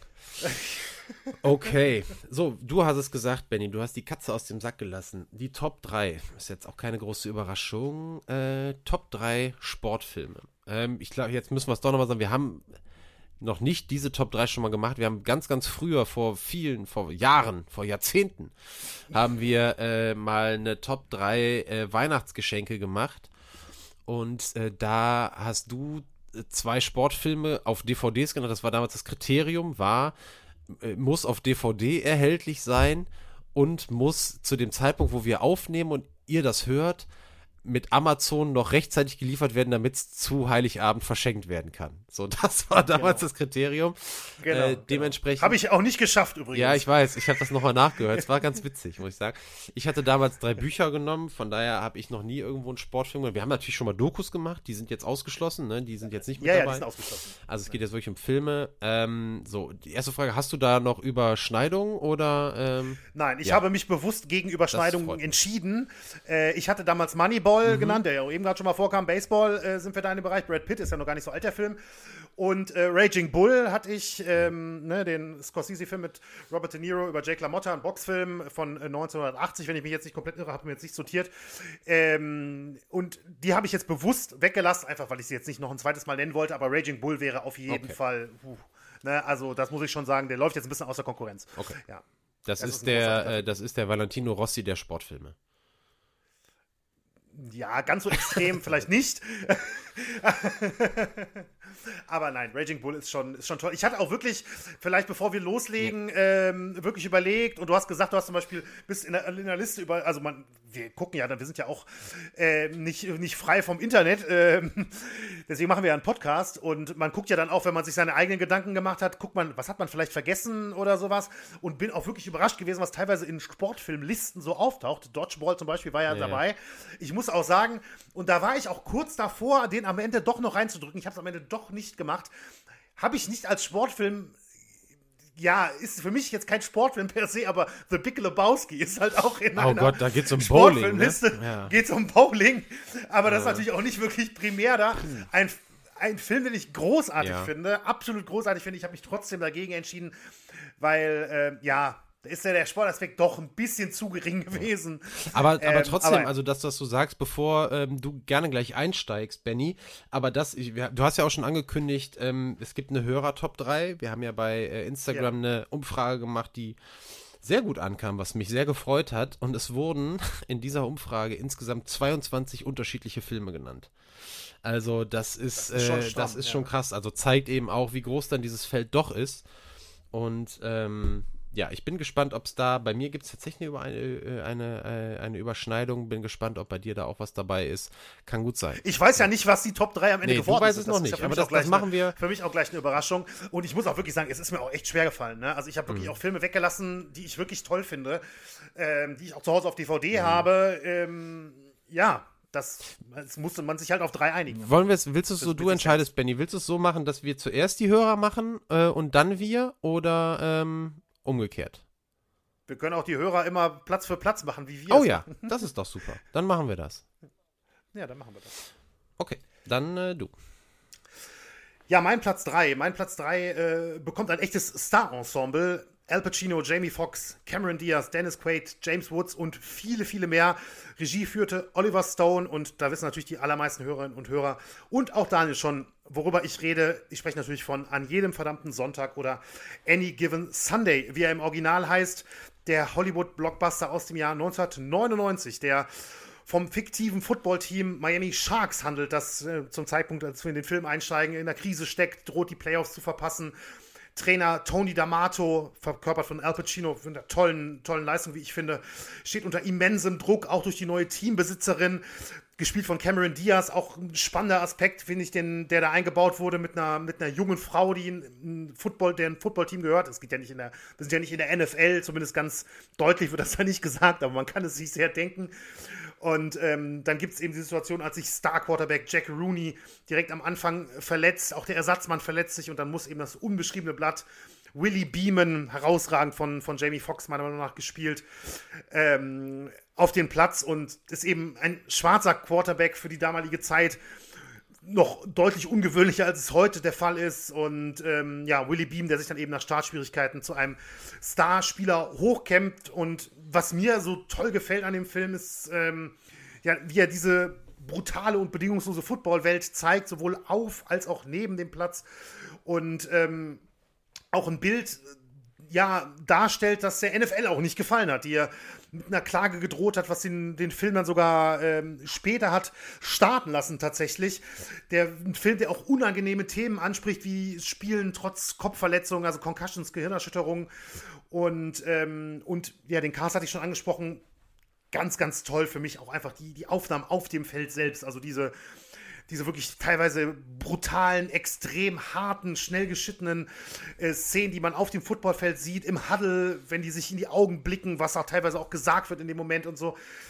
Extreme Wucht, das sind ja auch teilweise NFL-Spieler, ähm, ehemalige oder aktive damals ähm, in dem Film dabei gewesen. Lawrence Taylor zum Beispiel, ähm, super, super bekannter, legendärer Defender, der dann eben auch diese Szenen mit den, mit den Concussions am Ende hat. Also Any Given Sunday für mich wirklich, wirklich ein toller Sportfilm, kann ich nur sagen. Äh, ja, ich mag den Film auch. Ähm, Habe ihn nicht in meine Liste aufgenommen, weil ich diese sehr berühmte Szene die es da drin gibt. Diese Rede von Al Pacino, als er sich an seine Mannschaft wendet und eine sehr, sehr emotionale Rede hält. Und wirklich, dann, dann geht es um, um, um Gott und die Welt und äh, um Schicksal. Und das sind alles so Themen, ähm, das, ich bin da kein großer Fan von. Äh, und tatsächlich war es so, dass bei uns mal damals bei einem Fußballspielen äh, ein Mannschaftskollege die Idee hatte, diese Rede vorm Spiel abzuspielen, um uns zu motivieren. Und ich fand das damals damals wie heute fand ich das irgendwie, das ist mir too much. Ich bin da nicht so, das ist nicht so ganz mein Ding, obwohl ich jetzt nicht Emotionalität und so und auch in der Kabine, das ist schon wichtig, aber das ist mir eine Spur drüber. Und äh, immer wenn ich den Film gucke, dann muss ich das tatsächlich wegspulen, äh, weil ich das einfach nicht mag. Aber äh, nichtsdestotrotz, Any Given Sunday schon ein richtig, richtig geiler Film. Ich mag den äh, ansonsten auch wirklich sehr. Bin ein bisschen überrascht bei dir, äh, jetzt nicht nach deinen Ausführungen, weil du das ja, ist ja klar geworden, warum du den so magst, aber du bist eigentlich kein Football-Gucker, oder? Doch, schon. Also Doch? jetzt nicht so ein, nicht, nicht ein Any Given Sunday Football-Gucker. Ähm, und ich sag mal so, die Jahre, wo ich wirklich an jedem verdammten Sonntag NFL geguckt habe, um das jetzt nochmal so zu nennen, mhm. äh, sind schon ein bisschen her, aber ich sag mal so 2012, 13, 14 so, das war schon wirklich, also da da ist teilweise auch Thursday Night Football ähm, ah, oder Monday Night okay. Football noch zusätzlich gelaufen. Aber in den letzten drei, vier, fünf, sechs Jahren ist das tatsächlich ein bisschen eingeschlafen. Eigentlich eher, ehrlich gesagt, eher äh, hat damit nichts zu tun. Aber tatsächlich, wo man mehr ganz normal im deutschen Fernsehen gucken kann, mhm. ist es bei mir weniger geworden, ehrlicherweise, ja. Mhm. Mein Platz drei, auch ein Footballfilm. Und der für mich noch ein Tick vor Any Given Sunday liegt. Die Rede ist von Draft Day, Film von 2014 mit Kevin Costner in der Hauptrolle, der den General Manager der Cleveland Browns spielt. Das ist ja kein fiktives Team, anders als jetzt die, wie hießen sie, Miami Sharks, die ja wohl mhm. nur eine sehr zufällige Verwandtschaft zu den Miami Dolphins haben. das ist ja auch ganz lustig, das habe ich überhaupt nicht mehr am Schirm gehabt. Aber ja, äh, Cleveland Browns gibt es ja wirklich, ähm, auch in den Facilities da, soweit ich weiß, gedreht tatsächlich. Ähm, und der Tag spielt eben an Draft Day, also an dem Tag, an dem die Franchises die Spieler vom College eben picken. Und äh, Kostner in der Rolle des General Manager der Cleveland Browns ist eben dafür zuständig, äh, die Spieler oder slash den, slash die Spieler zu verpflichten, die er eben für die neue Saison unbedingt haben will. Und ähm, er setzt da wirklich alle Hebel in Bewegung und es sind richtig krasse taktische Spielchen, die da gespielt werden im Zusammenspiel mit den General Managern der anderen Franchises. Die Telefondrähte laufen heiß und ähm, es geht um die Verpflichtung eines jungen Quarterbacks, von dem alle überzeugt sind, aber Kevin Costner nicht so richtig. Der hat Hintergrundinfos da, wo es heißt, mh, hm, also irgendwie irgendwie ist der Bursche, stimmt bei dem was nicht. Ich glaube, der passt nicht so ins Team und so weiter und so fort. Aber ähm, er, er, er, spielt am Ende sein ganz eigenes Spiel und kriegt nachher durch Tauschgeschäfte dann tatsächlich all die, die er unbedingt haben will. Und ähm, der Film zeigt einfach so, wie ich das aus der Ferne beurteilen kann und so nach dem, was man alles so über Draft Day mitkriegt, was ja wirklich ein Riesenereignis ist, auch eine riesen Fernsehübertragung. Jedes Jahr ein Mega-Event, ähm, noch lange, lange bevor die Saison überhaupt beginnt. Und ähm, nach allem, wie, was ich da sagen kann, kann ich nur sagen, ich finde das überragend dargestellt und man hat das Gefühl, man ist richtig mit dabei in so einem, in Club, wenn es an diesem Tag wirklich um die Wurst geht. Und äh, Kevin Costner, ähm, der gegebenenfalls nochmal auftauchen wird in den nächsten 15 Minuten. Ähm, der ist einfach da wieder der richtige Mann an der richtigen Stelle. Ich äh, mag die Besetzung da auch sehr. Und dementsprechend äh, Draft Day bei mir auf Platz 3 und auch auf Platz 3 bei unseren Hörerinnen und Hörern, die bei der Schattenseitenumfrage teilgenommen haben auf äh, Instagram. Draft Day tatsächlich auf Platz 3, aber nicht alleine, sondern teilt sich die Stimmen mit Cool Runnings. Benny, den wir beide, glaube ich, nicht auf dem Schirm hatten, oder? Nee, tatsächlich nicht. Ich muss gestehen, er hätte es wahrscheinlich auch nicht reingeschafft, aber Cool Runnings ja. ist schon ein Kultfilm. Also das ist schon, das ist schon verdammt cool, finde ich, ja, auf jeden Fall. Ja, also Kultfilm trifft's, die, die Geschichte vom jamaikanischen Bob-Team, das es zu Olympia schaffen mhm. will und, ähm, und, und schafft. Richtig, schaffen es doch auch, ne? Die mhm. waren auch bei Olympia, ne? Ja. Genau, bei den Olympischen Winterspielen natürlich. Ähm, absoluter Klassiker. Benny sagt Kultfilm, kann ich auch nur unterschreiben. Und eben bei euch äh, da auf Platz 3 gelandet, zusammen mit Draft Day. Ähm, Bob, Benny, dein Platz 2. Ja, mein Platz 2, Draft Day übrigens tatsächlich, der ist dann jetzt auf der Watchlist gelandet. Also den habe ich Solltest tatsächlich noch nicht gesehen. Ähm, vielleicht gibt es ja dann auch bei mir noch einen neuen besten Footballfilm, wenn das, wenn das geschehen ist. Bin ich, bin ich sehr gespannt. Mag ja solche Sachen. Hat ja so Anlehnungen auch Money, an Moneyball, ne? Der ist ja auch so ja. Spieler bekommen. Ähm, äh, Moneyball, klar, ganz kurz noch. Tag, genau, also du hast ja auch vorher schon mal genannt, das wäre auch bei mir ein, ein echter Kandidat gewesen. Also ich mag den Film auch sehr. Allerdings dadurch, dass äh, du ihn damals auch schon mal genannt hattest in dieser Top 3, fiel der jetzt auch aus dem Grund einfach raus, weil ich nicht mehr fand. Ich weiß nicht, ob er, ob er es wirklich ge geschafft hätte in die Liste, weil es gibt ja doch einige äh, gute Filme. Aber ja, Moneyball ist auch großartig. Ja, und Draft Day geht, ähm, ja, geht in die Richtung. Kann man, finde ich, durchaus ein bisschen miteinander vergleichen, ja. Okay, bin ich gespannt. Ja, mein Platz 2 äh, geht jetzt deutlich weiter zurück in der, in der äh, Filmgeschichte, in die 1960er Jahre, genau gesagt, ins Jahr 1961, ähm, ja, zu einem Film, der für mich von seiner Machart nahezu der perfekte Sportfilm ist, und das ist Haie der Großstadt oder im Original The Hustler. Ähm, ja, ein Film über Poolbillard in, in erster Linie oder in erster Linie über den Poolbillardspieler Eddie Felsen, überragend dargestellt von einem sehr jungen und nicht weniger coolen Paul Newman mit seiner lässigen und coolen Art, wie er natürlich auch berühmt geworden ist. Ähm, ja, Eddie Felsen will in seinem Sport ganz an die Spitze, ist aber eigentlich gar kein Sympathieträger, sondern ähm, ja, eigentlich ein Gauner, der durchs Land zieht und Leuten beim, beim Pool-Billard Geld aus der Tasche zieht, ohne dass die wissen, dass sie hier gegen einen Profi antreten kennt man ja sicherlich auch, ähm, so, also solche, diese Szenen, so kennt man ja aus anderen Filmen, auch die gar keine Sportfilme sind. Und ähm, ja, Eddie Felsen hält sich aber eigentlich auch für den besten Spieler des Landes. Doch um das beweisen zu können, muss er eben auch erstmal an dem langjährigen Poolkönig Minnesota Fats vorbei, dargestellt von Jackie Gleason, was zu wirklich überragenden, meiner Meinung nach, ähm, filmischen Billardpartien führt. Ähm, wirklich epische Spiele. Da kommt dann auch noch ein Wettpart mit rein. Burt Gordon, dargestellt von George C. Scott, der dann noch für weitere Probleme sorgt. Und zur Handlung will ich eigentlich gar nicht mehr sagen. Wirklich, es ist einer meiner absoluten Lieblingsfilme. Äh, für mich wirklich aus Sportfilmsicht ein, ein Meisterwerk und ähm, ein Film, der sich halt auszeichnet durch eben die faszinierenden Charaktere, auch vor allen Dingen, wie sie miteinander ähm, ja, korrelieren in dem Fall. Und Paul Newman, der für mich wirklich eben diese coole, lässige Art, aber auch die Rolle, seine Rolle, seine Figur unbeherrscht, ungeduldig, überheblich und das ist, ist eine ganz, ganz tolle Leistung und für mich hier Platz zwei, Haie der Großstadt never, ever, ever gehört von diesem Film. Tatsächlich. Ähm, aber ja, so wie Draft Day bei dir auf der Watchlist landet, ist der jetzt äh, bei mir drauf. Äh, auch irgendwie gerade sowieso eine Phase, wo ich so ein bisschen Bock nochmal auf ältere Filme habe. Und da passt es ja eh ganz gut, gut rein. rein. Und ja, ähm, sehr schön, das äh, gefällt mir. Wenn du aber Any Given Sunday ähm, an jedem verdammten Sonntag auf Platz 3 hast und diesen Film auf Platz 2, dann schaue ich jetzt mal in die Kamera und frage dich, Benny, kann es denn sein, dass wir meinen Platz, jetzt kommenden Platz 2, mit deinem Platz 1 gegebenenfalls zusammenpacken können, wenn ich jetzt sage Rocky? Ja, da hast du, da hast du absolut recht. Dann würde sich das aus dem Grund anbieten, weil es auch der Film auf Platz 2 der Hörerliste geschafft hat. Und dementsprechend könnten stark. wir das jetzt tatsächlich mal, ähm, so vielleicht das erste Mal in der Geschichte der Top 3 von Schattenseiten, einen Platz äh, gemeinsam besprechen. Ich sag nicht mehr als Rocky, Rocky Balboa, die Geschichte der alte Boxersohn von aus Philadelphia, der aus dem Nichts kommt, Film aus dem Jahr 1976, also auch alles andere als jung, hervorragend gealtert. Äh, einer der Filme, die man sich äh, heute genauso gut anschauen kann wie damals. Äh, ja, ähm, zu den Fakten noch, ich glaube, das Emotionale überlasse ich dir so ein bisschen, weil da, glaube ich, noch mehr hinter ist als äh, bei dir als altem Boxexperten. Wir haben schon mal drüber gesprochen früher in einer alten Folge.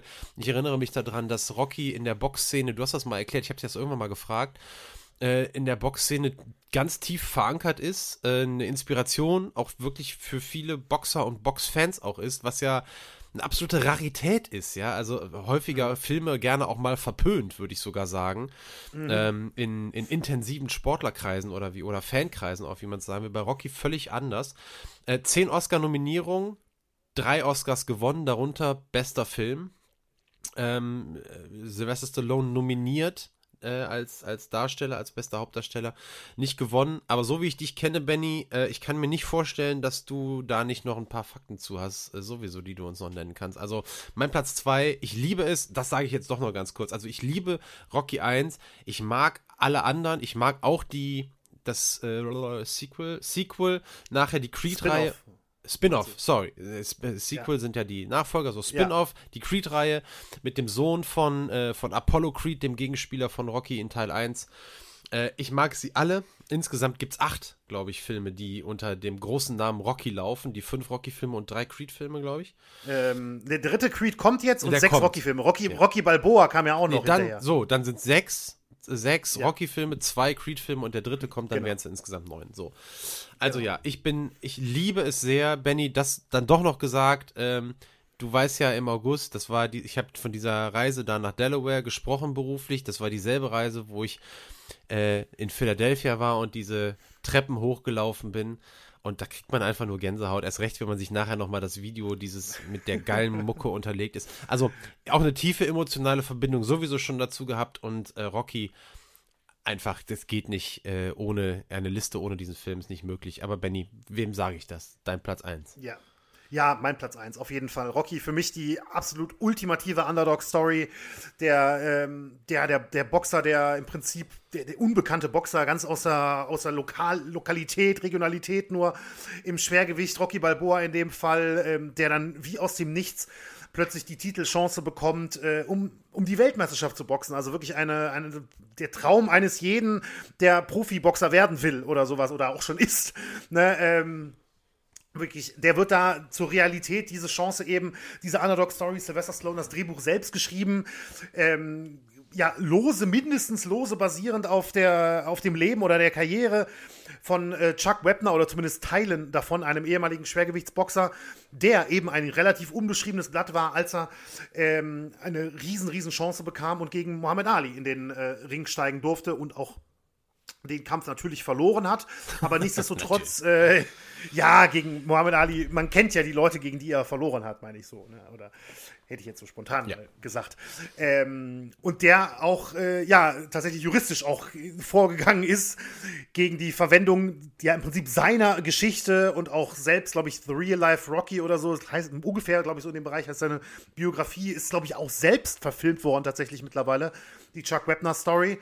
Ähm, aber nichtsdestotrotz, also, Stallone hat hier wirklich, ähm, ja, wirklich filmische, filmischen Meilenstein, äh, jetzt nicht aus der Filmkunst her, sondern einfach aus der Popkultur des Films geschaffen, der bis heute anhält. Creed 3 kommt in ein paar Monaten oder in ein paar Wochen, ich weiß es ehrlich gesagt nicht genau, aber relativ zeitnah. Die Trailer sind draußen ähm, in die Kinos und das ist halt immer noch ein Spin-off, was auf den allerersten Rocky zurückzuführen ist und ähm, der Film, der damals wirklich 1976, Daniel hat die Oscar-Verleihung angesprochen, die Oscar-Auszeichnungen angesprochen und Nominierungen, aber es war halt auch einfach so ein unglaublich überraschender Erfolg, der Stallone wirklich über Nacht zum, zum Star gemacht hat, von dem er ja wirklich jahrzehntelang, bis heute im Prinzip noch, ähm, noch profitiert und viele Chancen ihm das eingebracht hat.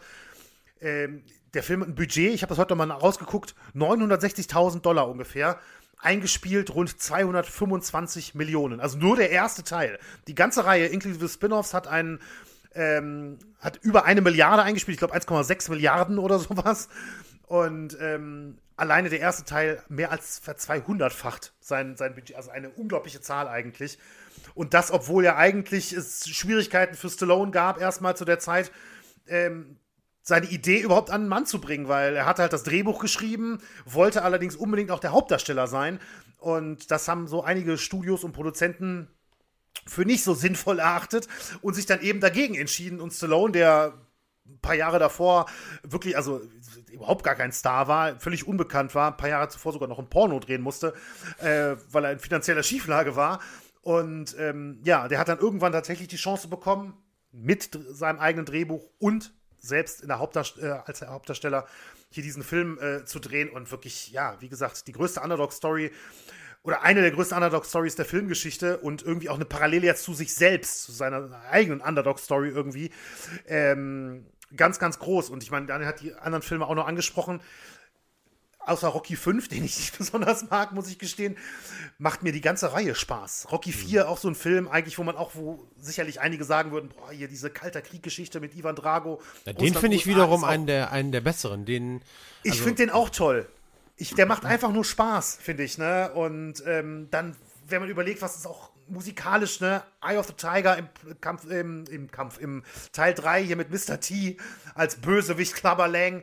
Ne, Eye of the Tiger, ich meine, wie viele Boxer eine, sind seitdem mit ja, diesem ist eine Lied der zum Ring gekommen geworden, ne? Ja, ja muss, man, ja. muss man echt ne, sagen. Ne, ähm, die Rocky-Fanfare natürlich auch, ist großartig immer wieder die Trainingsszenen, wo ich selbst danach direkt äh, die Schuhe anziehen will und raus will. Also Rocky ist für mich wirklich ein großer Nostalgiefaktor. Vielleicht sogar, ich bin mir, kann es nicht hundertprozentig sicher sagen, aber vielleicht sogar der erste Sportfilm, den ich als Kind gesehen habe, oder einer der ersten. Sicherlich mit Weiße Jungs bringen es nicht, der fällt mir gerade noch ein. Den mag, oh. ich auch, den mag ich auch sehr gerne. White oh, Man Can't White Jump. Man Can't Jump. Oh, Woody Harrelson, Wesley ähm, Snipes. Oh, was ja. für ein großartiger Film. Boah, das hättest du besser nicht toll. gesagt. Oh, das hättest du besser nicht gesagt, ey. Oh, da hätte es im Endeffekt möglicherweise Draft Day hätte es schwer gehabt. Oh, der ist mir überhaupt ei, eingefallen. Ei, ei, ei. Gut, dass wir ihn wenigstens noch erwähnen. Ja, weißt du warum? Weil der natürlich, na klar geht es um Basketball, aber es geht halt nicht um äh, Basketball im Sinne, wie es jetzt bei Draft Day um die NFL geht. Geht es jetzt bei Nein, White Man Can't um Jump nicht um die NBA, sondern ähm, aber Streetball, boah, ja. ja. Es ist schon ein Sportfilm. Ja, natürlich. Ja. Ja, also ich gebe dir vollkommen recht. Das ist nur der Grund, warum ich nicht daran gedacht habe. Wahrscheinlich, so ja. erkläre ich mir das. Und es ist noch nicht mal so lange her, dass ich den gesehen habe. Also dieses Jahr auf jeden Fall. Dieses Jahr habe ich mir den äh, noch angeguckt. Und äh, ich bin ja riesengroßer Woody Harrelson-Fan. Ich auch, ja, ich auch. Ähm, zumindest als Schauspieler. Ich glaube, privat ist er ein bisschen abgedreht, aber. Das kann ich ehrlich gesagt jetzt spontan Weiß ich jetzt sagen. auch nicht mehr, vielleicht vertue ich mich auch, aber ist auch wurscht. Ähm, ja, was für ein überragender Film. Aber wir waren bei Rocky. Also Rocky sind wir uns einig. Ja, ähm, nee, auf jeden was Fall. Was soll man dazu also. noch sagen?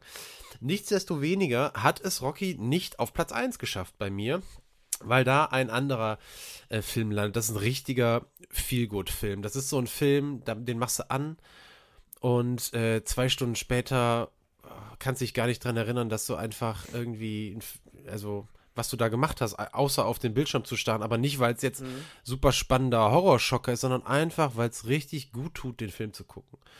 Und ähm, deswegen ist der bei mir auf Platz 1 und äh, meine, meine Liebe zu Kevin Costner wird jetzt dann endgültig offenbart, denn der spielt hier schon wieder die Hauptrolle. Es geht um Tin Cup. Tin Cup, Spitzname hier in dem Fall auch für den Protagonisten, ein Driving Range Pro, also jemand, der damit Geld verdient, auf einer Driving Range ähm, anderen Menschen das Golfspielen beizubringen oder es zumindest zu versuchen. In diesem Fall ist es eine Driving Range wirklich in the middle of nowhere, äh, ist aber auch wirklich, also ich weiß gar nicht, ob die da überhaupt Rasen haben oder ob es einfach nur Staub ist, von dem die abschlagen. Ähm, und da verdient ähm, äh, Tin Cup eben sein Geld mit äh, seinem Kumpel, der später auch dann sein Caddy wird und hat unter anderem eben Rini Russo dann auch als äh, Schülerin da, der dann das Golfspiel beibringen soll. Da stellt sich dann nachher heraus, okay, die ist ähm, nicht nur seine äh, Golfschülerin, sondern die ist auch die Partnerin äh, seines Erzfeindes. Äh, du merkst, ich habe mir die ganzen äh, Rollennamen nicht aufgeschrieben, deswegen rede ich immer äh, von den Schauspielern. Ist aber wurscht, denn der ähm, äh, sein Erzfeind, gespielt von Don Johnson, übrigens auch äh, sehr zu empfehlen. Also der muss sich nicht anstrengen, das Ekel zu spielen, hat man das Gefühl. Ähm, und ähm, der, äh, die Geschichte entwickelt sich so, dass äh, Tin Cup die Chance bekommt, sich für die US Open zu qualifizieren, eins der vier Major-Turniere. Und äh, er schafft das und ähm, spielt da erstmal völlig katastrophal, kackt die erste Runde total ab, besäuft sich am Abend mit seinem Caddy, ähm, findet die Liebe zu der Frau von Don Johnson, Rini Russo, die dann seine Freundin wird, von der Golfschülerin zu seiner Partnerin und ab da wendet sich natürlich das Blatt. Kevin Costner spielt das Turnier seines Lebens, hat am Finaltag die Chance, die US Open zu gewinnen und steht dann vor einer riesengroßen Entscheidung. Auf dem letzten Loch, entweder er legt den Ball vor oder er greift das Grün auf einem Paar 5 mit dem zweiten Schlag an, muss aber einen mehr oder weniger unmöglichen Schlag über ein Wasserhindernis drüber spielen. Und ich, ich spoiler jetzt nicht, was passiert, auch wenn man sich gegebenenfalls schon oder wenn man eine Ahnung hat. Nichtsdestoweniger, ähm, also es ist äh, grandios. Also diese Szenen, die dann kommen, es ist einfach nur wunderbar man sitzt da, man darf den nicht mit Golfschlägern in der Hand gucken, die zerbricht man nachher. Aber es ist, nein, es ist ganz grandios. Und was hier im Übrigen auch zutrifft, und da wirklich Hut ab äh, vor Kevin Costner, der, so wie ich das gelesen habe, vorher manchmal heißt es gar kein Golf gespielt hat, manchmal heißt es eher nur so wirklich so sehr casual Golf gespielt hat der hat sich so reingefuchst, dass der einen Golfschwung sich angeeignet hat, der einem Sport, eines Sportfilms würdig ist. Und das äh, nötigt mir großen Respekt ab. Das finde ich sehr gut. Der ist nachher ähm, nachher auf Handicap 9 gekommen, habe ich irgendwann mal heute nachgeguckt. Also ein, ein solider Golfer rund um eben diese Produktion von Tin Cup. Äh, also auf jeden Fall gut genug, dass man den Schwung dann machen kann. Und was ich ganz gut finde, der baut auch wirklich dann so ein bisschen eine Schwung-Eigenheit, die er hat, in den Film tatsächlich mit ein. Also ist jetzt wirklich ein bisschen mhm. sehr fachchinesisch, aber der hat einen sehr kurzen Rück, äh, Rückschwung. Ähm, und äh, das, das wird so ein bisschen auch noch so damit eingeflochten. Das heißt, die nehmen auch das Thema Golf ernst und das gefällt mir ähm, da eben auch gut. Dazu kommt, dass eben eine ganze Menge Profis auch mitspielen, unter anderem auch, wenn ich mich richtig erinnere, der junge John Daly da, da einen kurzen Auftritt hat, aber auch noch einige andere. Und äh, dementsprechend, äh, ja, spielt eben Sport da auch eine Rolle. Ne, aber da muss man auch sagen, da ist auch, da wird auch wirklich viel Golf gezeigt, ähm, was halt auch cool ist in dem Film.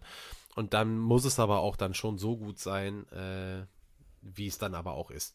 Also ein absoluter Feel-Good-Film, ähm, macht einfach wahnsinnig Laune, den zu gucken, kann man immer wieder machen. Ähm, und äh, ja, weiß ich nicht, ob du ihn gesehen hast. Wenn du ihn noch nicht gesehen haben solltest, Benny, äh, und dein Gesichtsausdruck gefällt mir nicht. Ich glaube, du hast ihn noch nicht gesehen. Also dann den nee, zuerst und dann Draft Day. Okay, okay. Ja, leider auf meinem äh, Pile of Shame, wie man, wie man so schön auch sagt. Ähm, das ist tatsächlich, Tin Cup ist so ein Ding, den, den wollte ich schon immer mal sehen. Vor allem, weil ich eigentlich auch äh, gute Golf-Film-Erfahrungen gemacht habe. Ähm, weil es ist schon lange her, aber immer wieder kommt mir, wenn wir über Golf, wenn ich über Golffilme nachdenke, so der, ich glaube, der hieß das größte Spiel seines Lebens oder so mit Shia LaBeouf äh, ja. von 2005 oder so um den Dreh. Gesehen, ähm, der ist auch gut. Der hat mir mhm. richtig gut gefallen und so. Und ich denke, Tin Cup würde mir sicherlich, sicherlich. Also Golffilme muss man ehrlicherweise sagen, gibt es ja wirklich ein paar namhafte. Also der, äh, das, ich glaube wirklich, du hast recht, das größte Spiel seines Lebens heißt er, glaube ich. Ähm, ah, ich müsste nochmal genau nachgucken. Ich will jetzt auch keinen Quatsch erzählen. Ähm, aber dann, also klar, Tin Cup, ähm, bei mir auf die Legende von Bagger Vance, Will Smith, Matt Damon. Ja, ja. Ein richtig, auch richtig. wirklich guter Film, äh, muss man sagen, der auch Entlehnung aus der Realität hat. Da geht es so ein bisschen um die Entstehung des eines der prestigeträchtigsten, vielleicht sogar des äh, prestigeträchtigsten Turniere der Golfwelt, des Masters. Ähm, wird nicht so genannt, äh, spielt aber eben in, äh, in Georgia, also Augusta, Georgia ist ja das echte Masters und das spielt in Savannah, äh, ganz ruhig, Daniel, spielt in Savannah, Georgia. Und ähm, hat aber so ein bisschen die Entstehungsgeschichte des Masters auch mit auf dem Zettel. Dann gibt es für die allermeisten bekannt ähm, Happy Gilmore mit äh, Adam Sandler, der jetzt nicht zu meinen Favoriten gehört. Dann gibt es auch noch Caddyshack. Das ist noch ein bisschen Stimmt. klamaukiger. Mit Chevy Chase, ja. Mit ja, Chevy richtig. Chase. Ähm, also da gibt es einige tatsächlich. Ähm, nicht ganz so viel wie im Boxen aber mhm. ähm, doch ein paar.